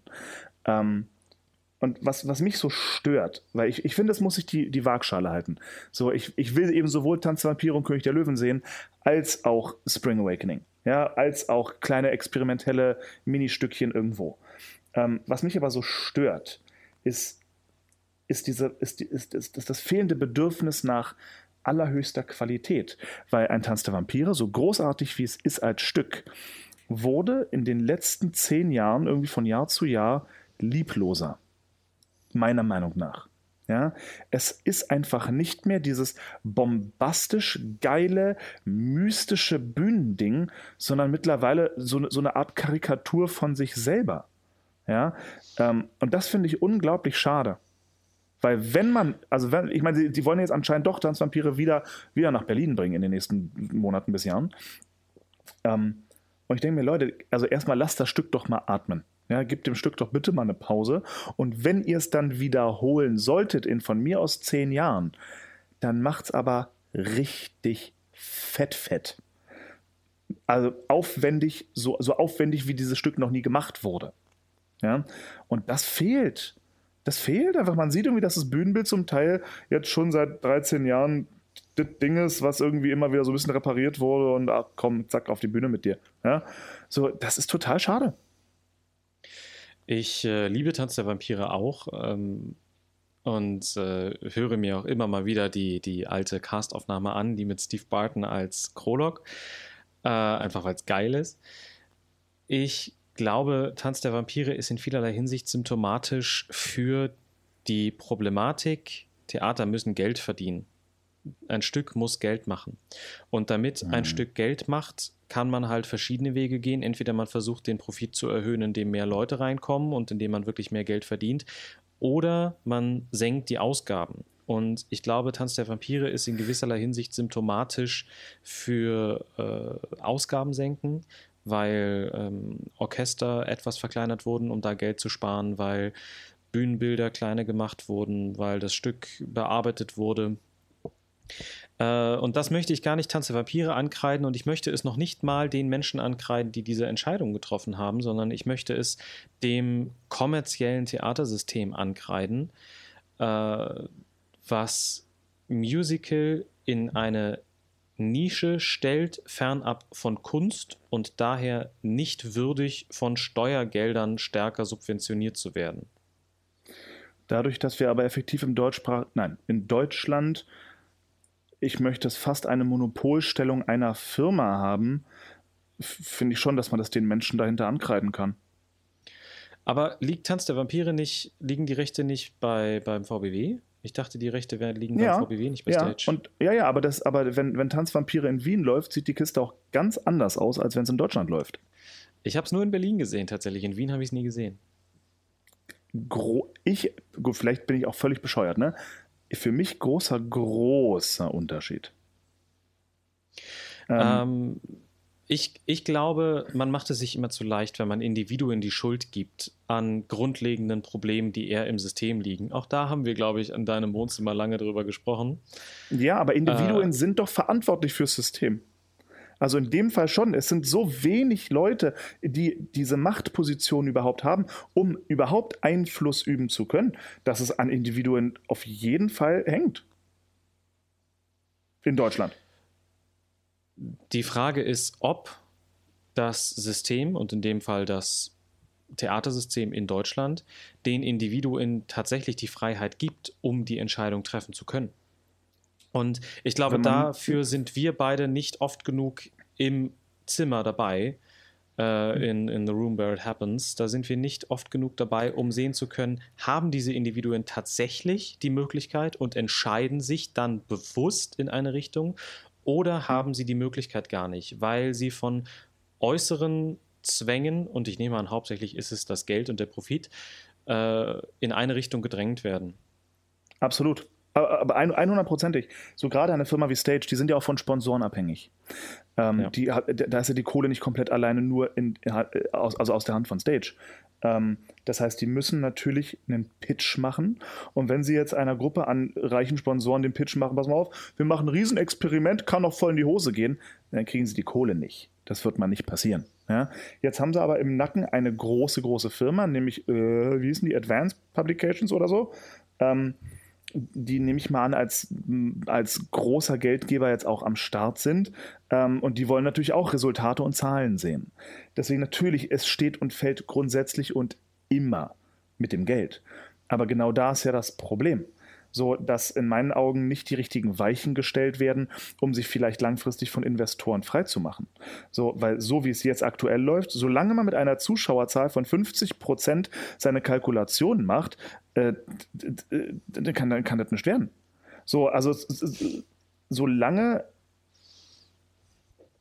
nicht angestrebt wird, und das, es wirkt zumindest so, dass die Hütte brechend voll ist, wie sollen wir denn jemals weiterkommen, wenn man sich mit dem, was ist, zufrieden gibt? Ansonsten hätte es Veränderungen gegeben, wenn man unzufrieden gewesen wäre. Oder? Die Unzufriedenheit mit den gegebenen Umständen war immer, ohne das geht nicht. Und ohne das werden keine Revolutionen ausgelöst. Man muss mit den bestehenden äh, Verhältnissen unzufrieden sein, dann ändert sich was. Ähm, aber es kann sich auch nichts verändern, wenn äh, die äußeren Umstände nicht zulassen, dass sich etwas verändert. Und ich glaube, gerade im Musical muss, müssen Theater vom Profitgedanken befreit werden. Und dafür brauchen sie, weil natürlich Theater trotzdem Geld kostet, brauchen sie mehr Unterstützung aus der steuerlichen Kasse. Und mhm. dafür mhm. muss Kultur einen höheren Stellenwert in der Gesellschaft haben. Musical muss als gleichwertige Kultur anerkannt werden, damit dann eben auch die entsprechenden Steuern gezahlt werden und verwendet werden können. Mhm. Und das sehe ich halt aktuell nicht. Erstens glaube ich, wenn du in der aktuellen Situation mit Corona und Wirtschaft und so weiter und so fort die Steuern erhöhst, dann könnte es problematisch werden. Und wir sehen ja in der Art und Weise, wie mit Kultur umgegangen wird während Corona, du kannst es auch nicht damit begründen, die Theater brauchen das Geld aber. Ich glaube nicht, dass das ankommen würde. Das heißt, noch sehe ich die tatsächlichen Möglichkeiten einfach nicht. Ich glaube aber, man könnte auch jetzt schon mehr tun und sehe da hauptsächlich die Politik in der Verantwortung, dass sie von sich aus sagen, Kultur kriegt mehr Geld, damit es sich auch für alle Theater lohnt, zu versuchen, den Weg in die staatlichen Theater zu gehen. Denn wenn es sich zurzeit nicht lohnt, staatlich subventioniert zu werden, weil das System Nachteile mit sich bringt, dann werden sie immer von Profit abhängig sein und dann werden sie nie mhm. mutig sein und Risiken eingehen. Das heißt, Subventionen für Stage. Die quasi Stage vom Profitgedanken befreien, damit die ihre hm. geilen Möglichkeiten, die sie haben, nutzen können, um Musical im ja. Gesamten weiterzubringen. Und ich sage ja nicht, dass die Disney-Shows schlecht sind. Ich liebe Disney. Ich gucke mir gerne Disney, Disney Sachen an. Das ist das, das, das, das, äh, was, man, was, man vielleicht immer als Disclaimer dazu sagen muss. Es geht auch nicht darum, dass man irgendwie Stage schaden will. Ganz im Gegenteil. Ich bin der Meinung, Stage ist super, super wichtig. Ist immerhin einer der größten Arbeitgeber für Leute wie uns. Ähm, ich glaube nur, dass sie in der Vergangenheit Entscheidungen getroffen haben, die nicht im ökonomisch besten Sinne der Firma waren. Und jetzt muss man gucken, wie man, wie man den Scherbenhaufen halbwegs wieder zusammenklebt. So, und das, ähm, das, das sind ja dann nur unsere Vorschläge. Ich finde, also ich finde, Subventionen wären natürlich wahnsinnig, wahnsinnig wünschenswert. Das würde aber dem Image des Musicals nicht helfen. Ja, weil das würde, äh, bis die Gesellschaft umgestimmt ist ähm, und Musical nicht mehr als das betrachtet, als dass es das heute betracht, äh, betrachtet, nämlich als eben ein bisschen billiges, aber also von der Machart billiges, aber viel zu teures Family Entertainment hin zu einem spannenden, vielleicht politischen, vielleicht was auch immer Theaterabend, ähm, dafür muss als allererstes mal eine Sache passieren und das ist eine Angebotsverknappung. Ich glaube, das hatten wir auch hier mal besprochen, als, als, du, als du hier warst. Ähm, ich bin der Meinung, dass äh, es gibt für die viel zu wenig Abnehmer im deutschsprachigen Raum viel zu viel Angebot. Und das ist erstmal natürlich was Schönes, dass es so viel gibt. Aber ich glaube, dass es, wenn, für mich sollte es ein Ziel sein, wieder einen Hype um Musicals zu kreieren. So wie es Anno Dazumann 1989 oder wann das war, mit Cats war, so wie es in Wien übrigens, wenn Tanzvampire in Wien läuft, ist das Ding locker ein halbes Jahr im Voraus ausverkauft. Da gibt es einen Hype. Ja? Und um das zu kreieren, musst du das Angebot massiv verknappen. Und das passiert leider nicht. Ähm, schade. Um den Bogen zurück zum Anfang dieser Folge zu schlagen, äh, eine kleine Anekdote zu The Black Crook von 1866. Äh, das Stück im Musiktheater, das die Entwicklung zum Musical angestoßen hat, ähm, war unglaublich erfolgreich für die damalige Zeit, unter anderem weil die katholische Kirche allen Menschen verboten hat, in dieses Stück zu gehen, beziehungsweise ganz stark davon abgeraten hat, in dieses Stück zu gehen, da man aufgrund des steilen Bühnenbilds und der kurzen Röcke des Damenensembles zu sehr in Versuchung geführt werden könnte. Was natürlich die beste Werbung war, die man jemals für dieses Stück hätte machen können. Tipptopp. Und Großartig. so hat die katholische Kirche also The Black Crook zum Erfolg verholfen und damit die Entwicklung angestoßen zum Musical. Das heißt, im Prinzip verdanken wir Hamilton als eines der aktuellsten Beispiele der katholischen Kirche, weil die damals gesagt haben, Geil. guck den Frauen nicht unter den Rock. Wunderbar. Ich finde, das ist das beste Schlusswort, was wir hätten finden können. Finde ich auch. Nehmen wir so. Gut. Kevin, mein Lieber, ich bedanke mich herzlich für das Gespräch, wünsche noch ein traumhaftes Wochenende und äh, ich, ich, ich wünsche mir, dass das nicht das letzte Mal war. Ich finde es sehr interessant, was du alles zu berichten hast. Ja, danke, dass ich hier sein durfte und es hat mir großen Spaß gemacht. Und äh, ja, viel Spaß beim Hören und vielleicht bis zum nächsten Mal. Und jetzt kommen Martins 20 Musical-Minuten. Viel Spaß, auf Wiedersehen. Einen wunderschönen guten Tag, meine sehr verehrten Damen und Herren, und herzlich willkommen zu Martins 20 Musical-Minuten. Herr Ganneider, wie schön Sie zu sehen. Wie geht es Ja, Ihnen? eine, es ist auch eine Freude, Sie zu sehen, Herr Zander. Ja, herzlichen Dank. Herzlichen Dank. Es ist etwas befremdlich, was, weil der liebe Konstantin hat heute ein neues Aufnahmeteil in der Hand. Ja, ach nee, das ist gar nicht so neu. Ich habe in dieses Mikro schon ein paar Mal gesprochen. Das ist mein, ich bin ja, ich bin ja aktuell nicht, äh, nicht daheim. Ich bin ja, ich darf ja arbeiten. Ich raste aus. Ich probe gerade. Ich probe, ja. Und ähm, äh, was wollte ich sagen? So, und das, das ist so quasi mein, mein Reise-Mikro. Äh, ähm, Beziehungsweise, ich, ich meine, ich muss am Ende noch eruieren, welche Aufnahme wir nehmen. Entweder wir nehmen die, die, die ich jetzt hier mitschneide auf dem Computer von Zoom. Mal gucken, wie die Soundqualität ist. Ähm, wir werden es erleben. Es bleibt auf jeden Fall sehr, sehr spannend. So, Martin, mein Lieber, erzähl du mir erstmal, wie ist es in Wien? Wie geht es Ihnen? Was los? Na, Wien, ja, alles ist wunderbar. Wir haben ja Theater in der Stadt. Und zwar gar nicht zu unglaublich. wenig. Es ist Also, unglaublich. Ihr habt wirklich so richtig Theater, Theater, so richtig mit, mit Menschen und so? So richtig Theater, Theater. Und wir haben auch so Eröffnungen und Premieren. Ich und in Kürze wird das Wien Dobona eröffnet mit einer Gala. Und ja, es ist zwar alles unter strengsten Maßnahmen. Also für, für alle Pief-Chinesen, die hier zuhören, erklärst du nochmal kurz, was ist das Turbona? das, ah, das ist, ähm, Das gehörte doch früher zum Kabarett Simpel, oder? das gehört, glaube ich, immer noch zum Kabarett. Ich bin mir nicht ganz sicher. Ich glaube Nee. nicht. Ich meine, ich meine, das hat jetzt da wer übernommen. Ja, aber ich habe den Namen vergessen. Wolfgang, Gerhard, Stefan, Hans, irgendwas. Egal. Josef, gut.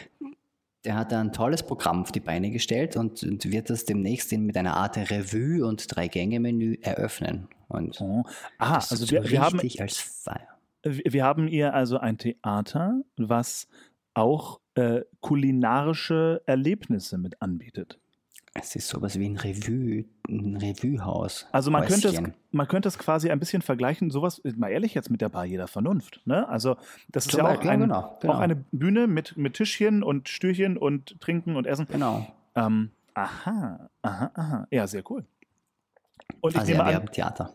bist du, bist, du bei der, bist du bei der Eröffnung am Stissart? Ja. Geil. Also Das ist natürlich ziemlich gut. ich bin, ich bin, ich bin immer aufgeregt, wenn es zu Premieren oder Eröffnungen geht, aber dadurch, Mhm. dass wir jetzt so wenig hatten, das ganze Jahr Ja, über, ja, ja. ist das jedes Mal ein besonderes Gefühl. So, was ziehe ich an und oh, Mhm. wie wir es werden und wer ist alle da und Hast kann du man dir mit schon- lästern. Hast du dir schon ein Kleid ausgesucht? Ich habe mir ein Kleid ausgesucht. Ich habe mir Sehr eines aus deinen geborgt, weil ich gieße ja deine Blumen, nachdem du jetzt nicht da bist. Ne? Äh, äh, Diese sämtliche Bougainvilleen, die wir auf dem äh, Balkon haben, sehr brav. Sämtliche. Vergiss nicht zwischendurch die Katze, die wir nicht haben, zu streicheln. Das mache ich. Mit links und mit rechts. Bei Sehr 100 ist. Handwechsel.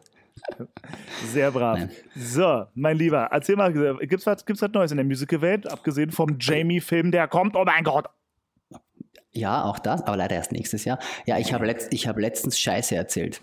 Wurde ich nachher darauf hingewiesen. Was, was heißt letztens? Äh, In unserer letzten Folge. In, heißt in, in meinen Ohren redest du grundsätzlich nichts anderes als Grütze.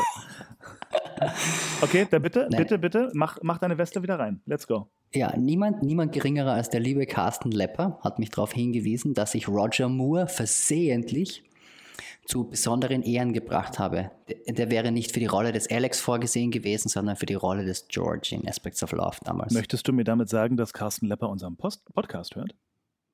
Carsten, Andrew Lloyd Webber, Lepper hört unseren Podcast Ja, anscheinend. äh, Ja, äh, lieber Carsten, äh, schöne Grüße. Carsten war ja, ist ja nach Linz gekommen, als ich aus Linz wegging. Ich habe ihn aber, habe ich ihn, ja, ich habe ihn einmal gesehen in Ragtime und fand ihn selbstverständlich fentoplemal. Also in, äh, auf diesem Wege schöne Grüße, Herr Lepper. Freut mich, dass es sie gibt. Oh, und Gloria hätte fast, oh, das war eine Scheiße. Äh, Carsten hat nämlich einen echt coolen Workshop angeboten, ähm, und zwar in Zusammenarbeit äh, quasi mit dem, mit dem, ich glaube, mit dem Land Niederösterreich. Also da gab es irgendwie für Leute, die in Niederösterreich leben, ähm, die, die haben das irgendwie vom, vom Land bezahlt bekommen zum, zu einem Teil zumindest oder so. Also da gab es irgendwie eine Okay. coole Zusammenarbeit. Ähm, und Gloria wollte den, wollte den machen. Und dann wurde der aber erstmal verschoben. Und bei dem zweiten Termin konnte sie aber leider, oh, wie war das? Da konnte sie nicht. Und dann konnte sie aber doch. Und dann, es war irgendwie so fünfmal hintereinander, dass es fast geklappt hätte, dass sie da mitmacht. Aber jedes Mal irgendwie die äußeren Umstände dafür gesorgt haben, dass es nicht ging. Eine Riesenscheiße. Okay. Äh, Carsten, wenn du das hörst, schreib uns doch mal und mach diesen Workshop bitte einfach nochmal, damit wir uns wieder anmelden können. Herzlichen Dank. Mein Gott. Der macht nämlich wirklich, wirklich gutes Zeug. Der hat ja schon ein paar Sachen inszeniert hier in Wien. Der hat doch, der hat doch Ähm. inszeniert Aspects of Love, oder bin ich doof? Aspects of Love und dann in der Theatercouch hatte er damals das mit, mit wie heißt das? Ah, Last Five Years oder so? Heißt das so? Also Ich glaub- es gibt The Last Five Years. Ja, ich glaube, Das- das, hat er mal in der Theatercouch inszeniert. Das gab es einmal mit total geilen Projektionen in so Bilderrahmen und so. Und ich glaube, das war er. War, da, war das das mit, mit Drew und, und Ann? Ich glaube, ja. Okay. Gut, egal wie. Ja, sehr, sehr cool. Also er ist, er ist nicht nur ein fantastischer Darsteller, sondern auch ein offensichtlich sehr guter Regisseur. Schön, schön, was für Hörer wir haben. Freut mich. Macht Ja. mich glücklich. Sehr gut. So, Ja, Was- also damit ist meine Weste wieder rein. Damit ist Sehr wieder alles gut. sauber. sehr Ja. gut. So sauber das nur sein kann. Und ja, du hast es schon verraten. Everybody's talking about Jamie. Ein unsäglicher Titel eigentlich. Ja. Äh, kommt ins Kino. Wird verfilmt. Wird geil. So, also ich habe dieses Musical leider nicht live gesehen, aber alle Menschen, die es live gesehen haben, sind ausgerastet und haben gesagt, es war phänomenal. Hast du es gesehen? Ja, Du, äh, äh, was ich wollte ich es zwar noch? zuerst Warum? nicht, ich wollte es zwar zuerst nicht sehen, weil ich fand den Titel so, aber everybody's talking about Jamie. Wow. Ja. Mhm. Und dann hat man mir geraten, ich soll hingehen, ich soll es mir ansehen. Es, es beruht auf einer wahren Geschichte, ist ziemlich cool. Äh, Die Musik ist jetzt nicht so der überdrüber Heuler, aber es ist ganz gut gemacht. Und es gibt die Mutter und die Mutter hat den Song. Die Mutter ist Bombe, hat man mir gesagt. So, jetzt habe ich mir eine Mutter erwartet, eine, eine, eine Milf, ja. So. das war sie nicht. Das war ein bisschen anders. Das war so eine richtige, alleinerziehende, starke Frau.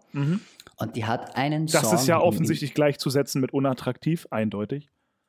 Nö, das war jetzt nicht das, was man mir so vorgeschwebt hat. So, so. Also, also Mutter, Mutter. Aber als der Song kam, habe ich verstanden, worum es ging, weil da war die Bühne schwarz, da war nur die Mutter, die hat eben ihren wunderbar traurigen Song dargeboten. If I Met Myself Again.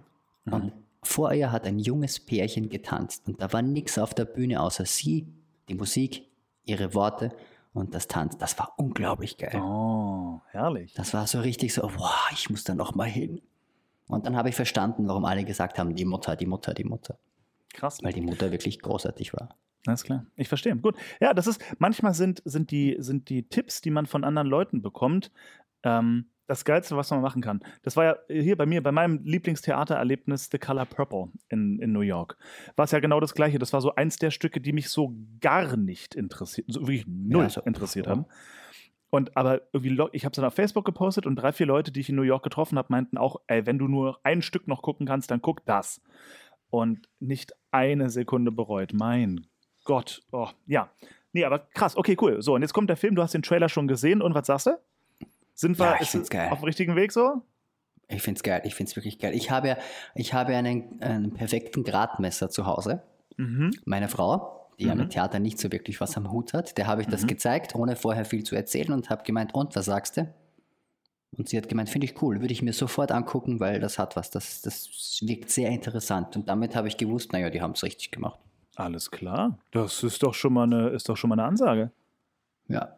Sehr cool. Au- Also dann, außer, außer wenn du zu ihr Cats sagst, dann macht ihr Gesicht so ganz komische Gymnastik. ich verstehe. Okay, dann, dann fass einmal ganz kurz für uns zusammen, ohne zu spoilern. Was, was haben wir bei Everybody's Talking About Jamie? What is happening?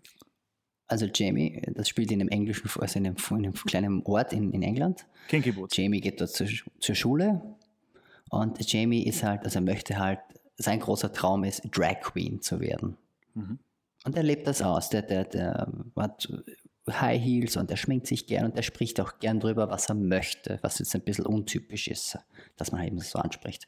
Und er ist eben, er lebt mit seiner Mutter und seine Mutter ist eben alleinerziehend, sein Vater hat eine andere Frau und sein Vater ist jetzt nicht so unbedingt stolz auf ihn, weil sein Sohn halt ja sich in Fummel wirft und wir erleben halt, wie Jamie sich auf seinen Abschlussball vorbereitet, auf den er natürlich als Drag Queen gehen möchte.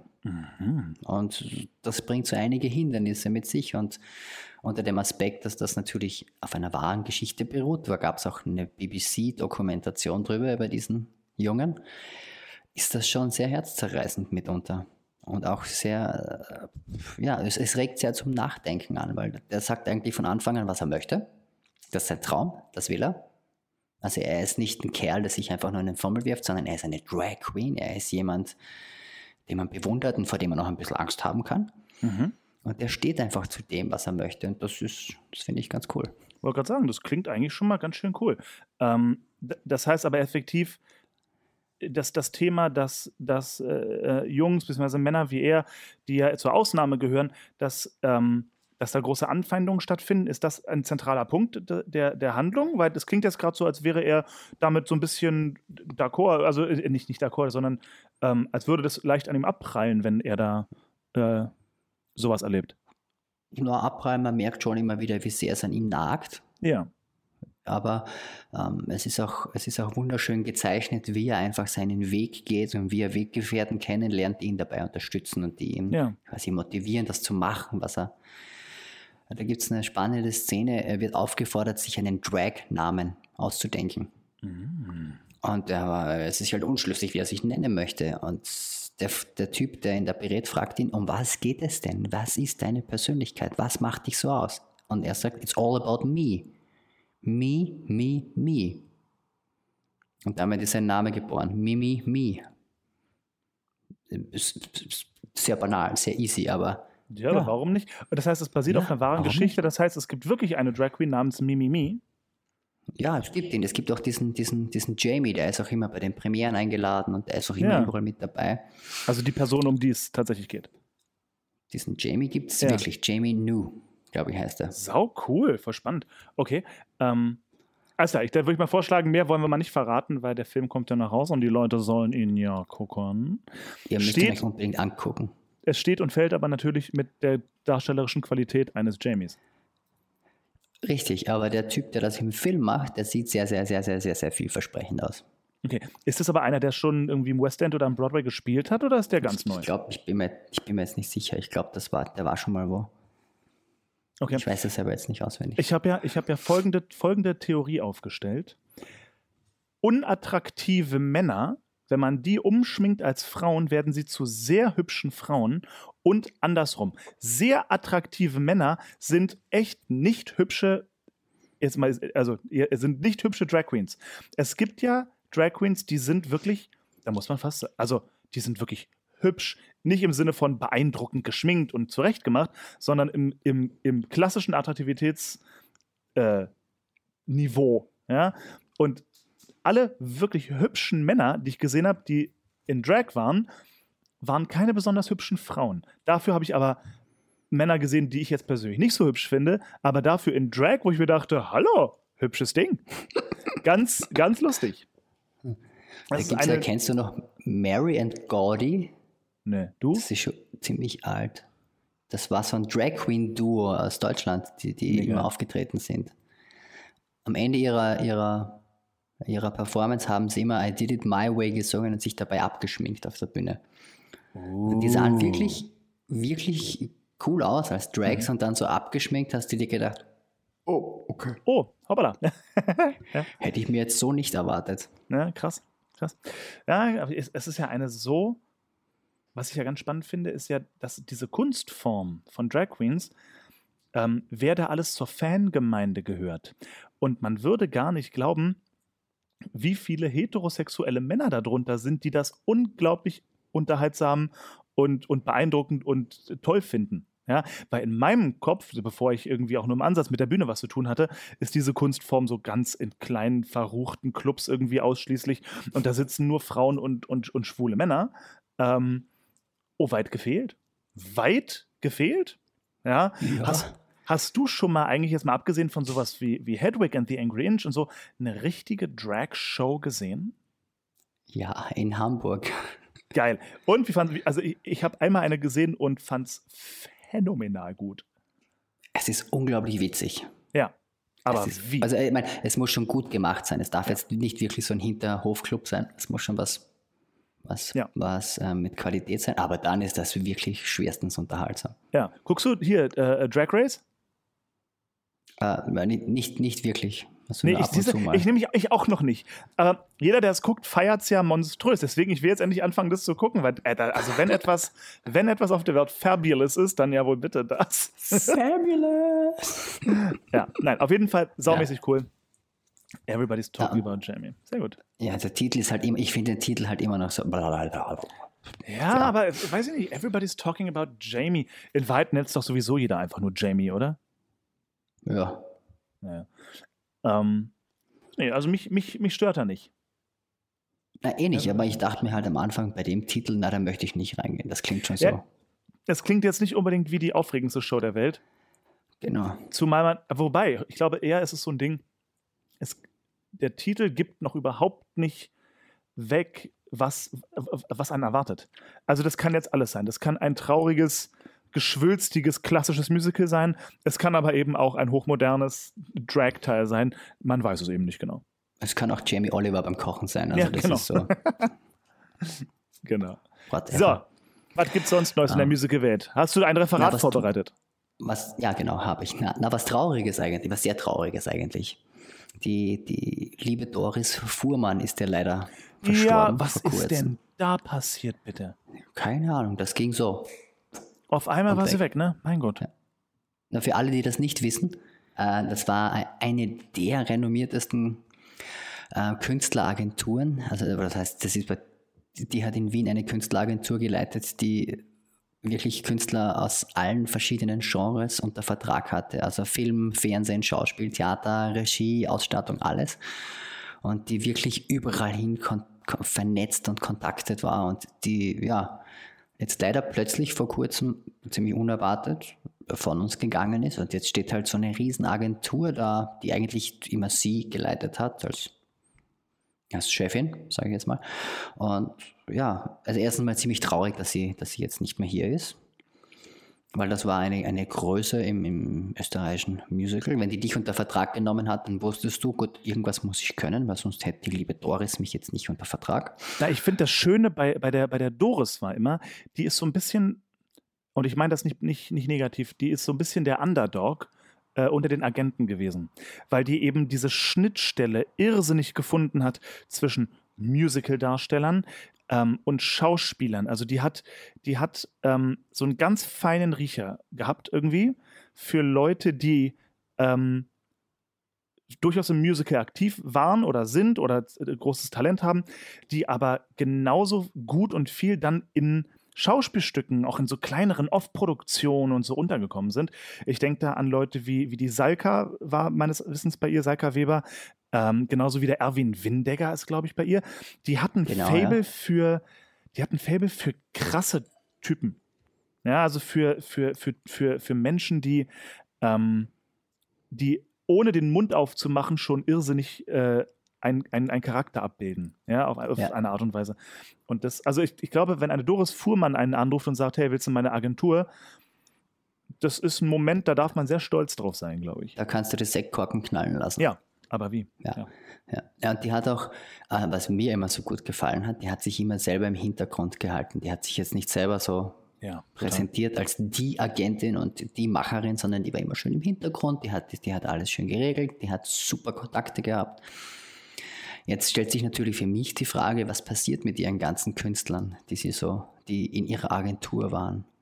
Naja, also meistens besteht so eine Agentur ja nicht nur aus einer Person. Ja, ich könnte mir auch vorstellen, dass die Doris Fuhrmann ähm, eine Assistenz hatte, in irgendeiner Form. Ähm, und vielleicht, weiß ich nicht, vielleicht kann besagte Assistenz die Agentur übernehmen oder vielleicht auch die Verhandlungen übernehmen. Oder, wenn es hart auf hart kommt, sind diese ganzen Menschen effektiv jetzt ohne Agentur. Kann Ohne auch Agentur. sein. Kann auch- Das war die Frage, die ich mir gestellt habe nach dem Ganzen. Ja, Aber ja, prinzipiell fand ich das mal sehr, sehr, sehr, sehr traurig. ja, ist es auch. Ähm, sie hat unter anderem einen, einen Schauspieler, Schrägstrich auch ab und zu Musicaldarsteller unter Vertrag, den eigentlich alle kennen sollten. ja. Das ist nämlich die Stimme von Harrison Ford, also die Synchronstimme von Harrison Ford. Oh, nice. Wolfgang Pampel heißt er, der Gute. Mhm. Und der hat auch vor vielen, vielen Jahren mal den, den, den Vater der Kaiserin Elisabeth in Elisabeth gespielt oder den, den Sir Danvers in Jekyll and Hyde in Wien. Und das ist ziemlich cool, wenn man sich das anhört und sich vorstellt, das ist die Stimme von Indiana Jones. Und was halt Harrison Ford noch so alles gespielt hat. Das ist schon ziemlich geil. Ich glaube, der Stefan Bischof, auch ein ganz lieber Kollege, der mittlerweile in München lebt, glaube ich, ähm, der hat mir mal erzählt, dass er mit dem zusammen gespielt hat. Es kann aber auch gerade ein völliges Gerücht sein oder ich verwechsel was. Aber ich behaupte es jetzt einfach, Stefan Bischof hat mit dem gespielt und hat ihn beim Spielen dann irgendwann gebeten, seinen, ähm, seinen Mailbox-Spruch für ihn aufzunehmen. Und hat ihn, und hat ihn halt gebeten, sowas zu sagen wie: ähm, Hier ist Indiana Jones. Stefan kann gerade nicht. Er rettet mit mir den Heiligen Gral. Stefan, komm! Sie kommen! Renn! Irgend- Irgendwie sowas. Ähm, leider ist äh, genau richtig. Genau, genau so muss man das machen und nicht anders. Ja. Herrlich. Ja, finde ich geil. So, krass, ja, also, so, äh, Harrison Ford. Krasses Teil, ziemlich cool. Doris Fuhrmann, sehr, sehr, sehr, sehr traurig, sehr schade drum. Eine Koryphäe im deutschsprachigen Theaterhimmel ähm, ist von uns gegangen. Sehr überraschend. Ich nehme an, ihre Klienten und Kollegen und Freunde wissen warum. Das geht uns ja an weit auch nichts an. Ähm, hoffen wir, dass es ihr nicht schlecht ging, in irgendein, dass, dass sie, ne, wie man so schön sagt, hoffen wir mal, dass sie nur einen schlechten Tag hatte. Ja. Und ähm, ja, mö möge sie von oben auf den Theater, äh, die Theaterlandschaft herabschauen und es, und es lenken. Oder so. So. Oder, ja. Ja. Kommen wir zum nächsten traurigen.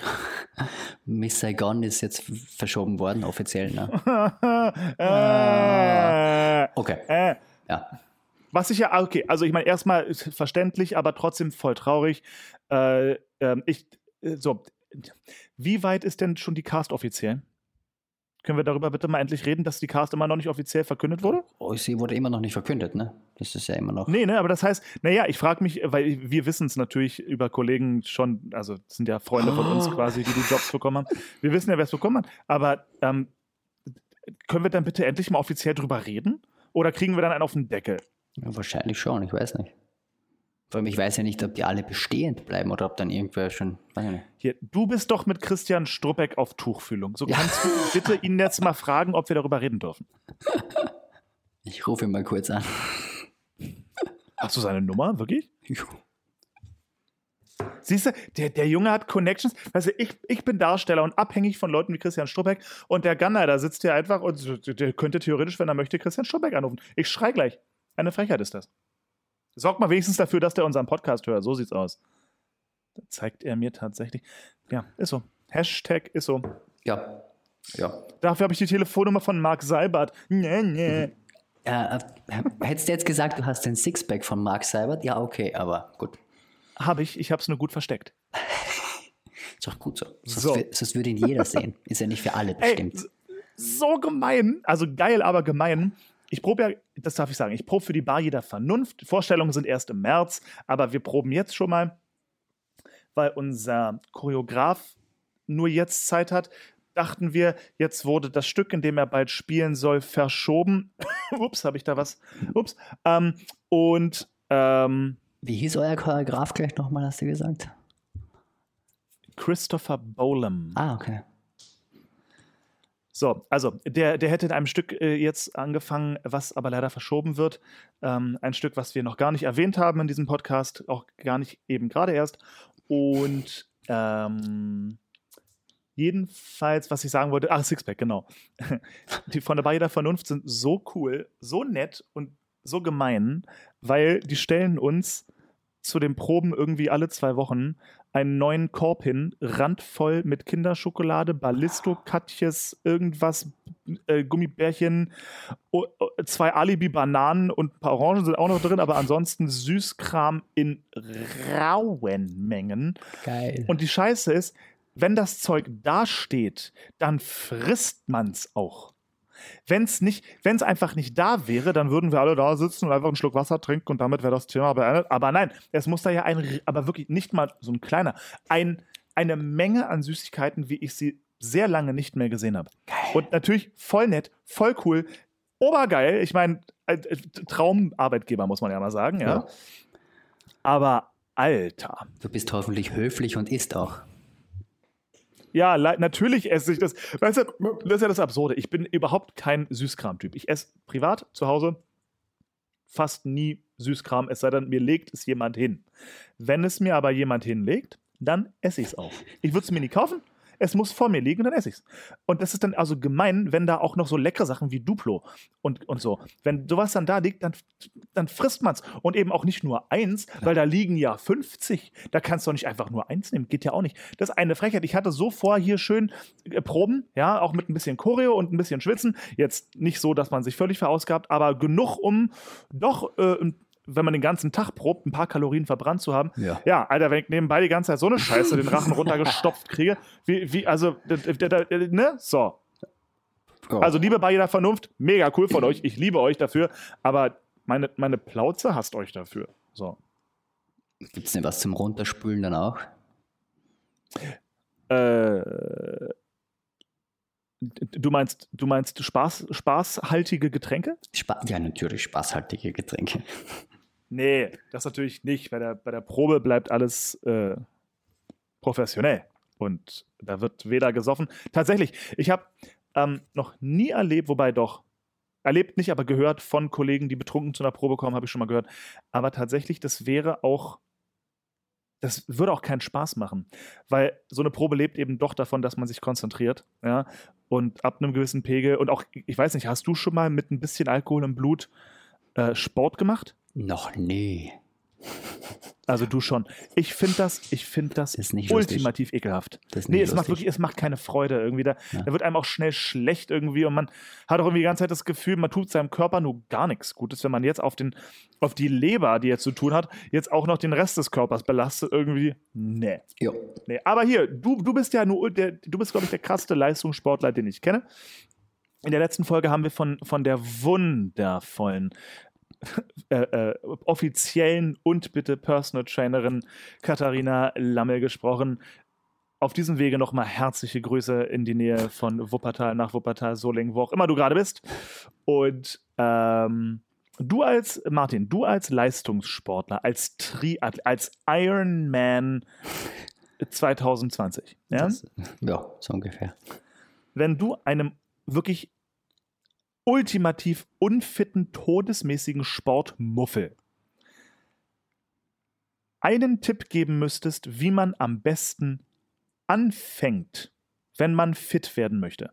Es geht um den ersten Schritt vor die Tür quasi. Ja. Was würdest du dieser Person empfehlen zu tun? Der erste ist der schwierigste. Mhm. Ähm, du musst den Grund finden, warum du es machen willst. Und ich meine, das klingt jetzt sehr einfach. Ich sag's gleich, mir macht es meistens keinen Spaß. Aber ich mach's. Weil ich Weil du eben, Ben Jerry's essen möchtest. Ex genau. Weil ich völlern will wie ein Schwein. Nein, ich habe für mich eine, eine, eine Strategie festgelegt, äh, wie ich mich selber ein bisschen überliste. Weil ich genau weiß, wenn ich jetzt aufstehe und, und in die Küche gehe und dann Kaffee trinke und dann mich auf die Couch setze, dann mache ich gar nichts mehr. Also habe ich meine Sportklamotten rausgelegt. Ich wache auf, ich sehe meine Sportklamotten, ich ziehe mir die gleich an, gehe Zähne putzen. Und dann habe ich sie schon an. Und dann ist schon ein, eine Ausrede weniger. So, boah, ich habe nichts anzuziehen.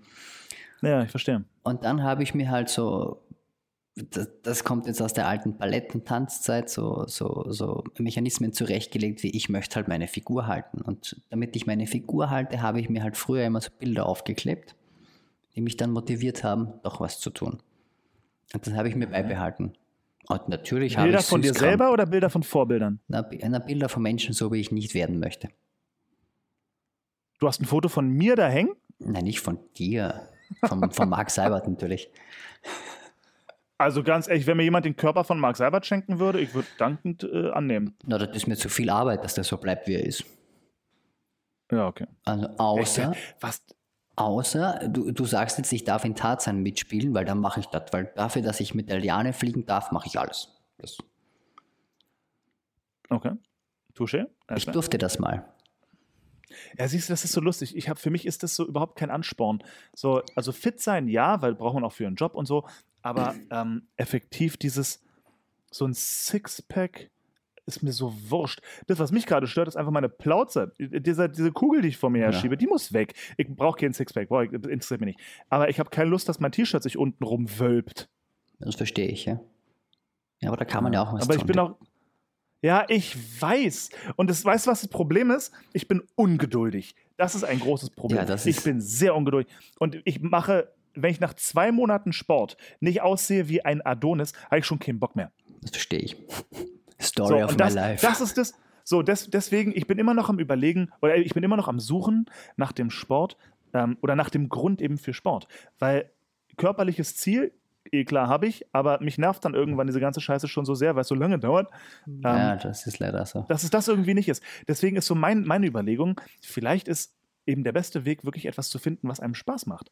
Also eben für so, die eben, wenn man keine andere Motivation findet, dass man dann irgendwie sagt, weißt du was, hier, komm, ähm, dann gehe ich eben jeden zweiten Tag, wenn es mir Freude macht, eine Runde Tennis spielen oder sowas. Zum Ja, dass man irgendwie einen Sport findet, wo man sagt, ja, das, das ist geil, da gehe ich gerne hin und freue mich richtig drauf. Boxen. Schwerstens zum Wen Empfehlen. denn? Ja, aber wen denn? Nein, den Boxsack natürlich. Wie hast du mich genannt? Boxsack. Aber Äh, ehrlich, ernsthaft, ja, nach, nach 15, ja, nee, klar. 20 Minuten bist du so im Arsch, wenn du das richtig machst. Das ist echt geil. Ja, ja, glaube ich dir. Aber ich sag's dir, das, den geilsten Sport, den ich gefunden habe, ähm, wo du genauso nach 20, 30 Minuten voll im Arsch bist, ist da, wo, wo Julia effektiv arbeitet. Trampolin. Jump House. Oh, es, oh, ist das geil. Das macht, du, du fühlst dich wie ein Kleinkind. Es ist unglaublich cool. Da hat Spaß Das ist ohne Ende. sau Und, anstrengend. ja, Mann, ey. Und ab einem Liebe gewissen Leute- Alter tust du dir dabei einfach nur weh. Ich hätte Lust auf ein und bitte Fan-Treffen im Berliner Jump House bei Julia. Sch schreibt uns bitte mal irgendwo auf, auf Instagram oder per E-Mail, ob ihr darauf Bock hättet und wer von euch Lust hätte, nach Berlin ins Jump House zu kommen. Ich fände es richtig gut. Ja, wenn wir richtig viele sind, muss Julia was singen. Da gibt es sicher so eine Sprechanlage drüber. Ja, easy. Ja. Dafür sorgen wir. Apropos Singen, es, es, es steht ja noch so ein bisschen, theoretisch zumindest, steht ja noch das Und Bitte-Konzert ähm, aus, was wir vor einem Jahr irgendwie mal versucht hatten zu planen und dann ging alles nicht und jetzt ist sowieso Corona Ja. und alles scheiße. Ähm, Ah ja, aber das ist glaub, ja nur verschoben. wieder das ist ja anfangen. nicht aufgehoben. das ist nicht aufgehoben, das Ja. stimmt. Das müssen wir irgendwie, das müssen wir dann irgendwie Ja. nachholen. Ich habe mir auch schon ein würde Konzept zurechtgelegt. Also, hat er das? ja, na, ich habe mir das schon ganz gut überlegt, wie ihr zwei das machen werdet. Wir stellen Ah, da drei. Sessel hin. Nett. Und wir machen das so wie so, so einen Abend im Wohnzimmer bei Konstantin und Julia. Und ich Mhm. lasse mir vorher von euren nettesten und liebsten Freunden und Angehörigen die tiefsten und schwärzesten Geheimnisse erzählen und darüber plaudern wir und irgendwann Nice. singt ihr wieder. Das klingt tatsächlich nach einem sehr guten Plan. Dann, dann moderierst du quer durch den Abend, wir singen das, zwischendurch kommen Special Guests auf die Bühne, dann machen wir das genauso. Geil. Ist Genau. gut, ist gut, ist gut. Und, und zwischendurch heiratet ihr, hätte ich mir gedacht. So. Ja, nee, ich, ich heirate schon eine andere. Tut mir leid. Das Also, ist leider nicht verdammt. zu machen. Das geht nicht. Das geht nicht. Wir, wir, wir sind nicht. Äh, wir, wir, wir sind doch nicht solche. Ja, das wäre der Plan. Nein, das Und bitte Konzert muss schon stattfinden. Hallo? Ja, ja, ist ja recht. Ja, ja, nee, wird, Ja, wird's auch, aber ich glaube, jetzt habe ich, ich, ich habe gerade so überhaupt keinen Bock auf diese ganze Corona-Maßnahmen-Scheiße, weil dann ist ein Tag vorm Konzert werden auf einmal wieder neue, neue Ja. Regelungen und dann ist wieder alles anders und nee, komm. So, ich warte, bis der Rums vorbei ist und dann machen, dann machen wir es aber groß und geil und, und Ja, ole, ole. weil da kommen wir zum nächsten Punkt. Das Raimund-Theater ist ja sowieso bis nächstes Jahr Herbst ähm, zu oder nicht ausgelastet und nicht, nicht bespielt. Du meinst, dann können wir es gleich im Raimund machen? ja, natürlich, irgend- mit irgendwas muss man das Ding ja eröffnen. Ja. Und ich Ja. finde, so ein Und-Bitte-Konzert ist doch eigentlich das Beste, womit man es eröffnet. Ist richtig, oder? Eigentlich. Gut, das, dann, Ja. ist das, dann ist das doch damit auch geklärt. Ja. Gut. So, Martin, gibt es noch was Neues aus der Musical-Welt oder können wir hiermit äh, einen Äh, Haken na, hinter glaub- äh, Martins Musical-Minuten setzen? Alle wichtigen Sachen haben wir besprochen. Ja. Ah. Es, ist halt, es ist halt scheiße schwer, über irgendwas zu erzählen, wenn effektiv alles lahmgelegt wird und Das es passiert halt nirgendwo auf der Welt gerade. Ja. Nee, null, null. Ah, so, es gibt überall kleine Projektchen und kleine Spaßsachen, aber so richtig die künstlerische Offenbarung ist hier nirgendwo zu so finden. richtig was Fettes hier, nein, das ist im Moment nicht so. Nicht so am, am Teller im Moment, nein. Ja. Alles ein bisschen, ein bisschen schwierig, ein bisschen mühsam. Aber ja, gut. Aber es gibt den Podcast und somit gibt es ja ein bisschen was, was Musical Richtig. betrifft. Liebe Leute, bleibt uns treu. Wir wünschen euch noch einen traumhaften Rest, äh, wo, wann auch immer ihr es hört, Tag. Äh, macht es gut. Danke fürs Zuhören. Schönes Leben euch noch. Und äh, wie wir Wiener sagen, Bosi Papa. Baba.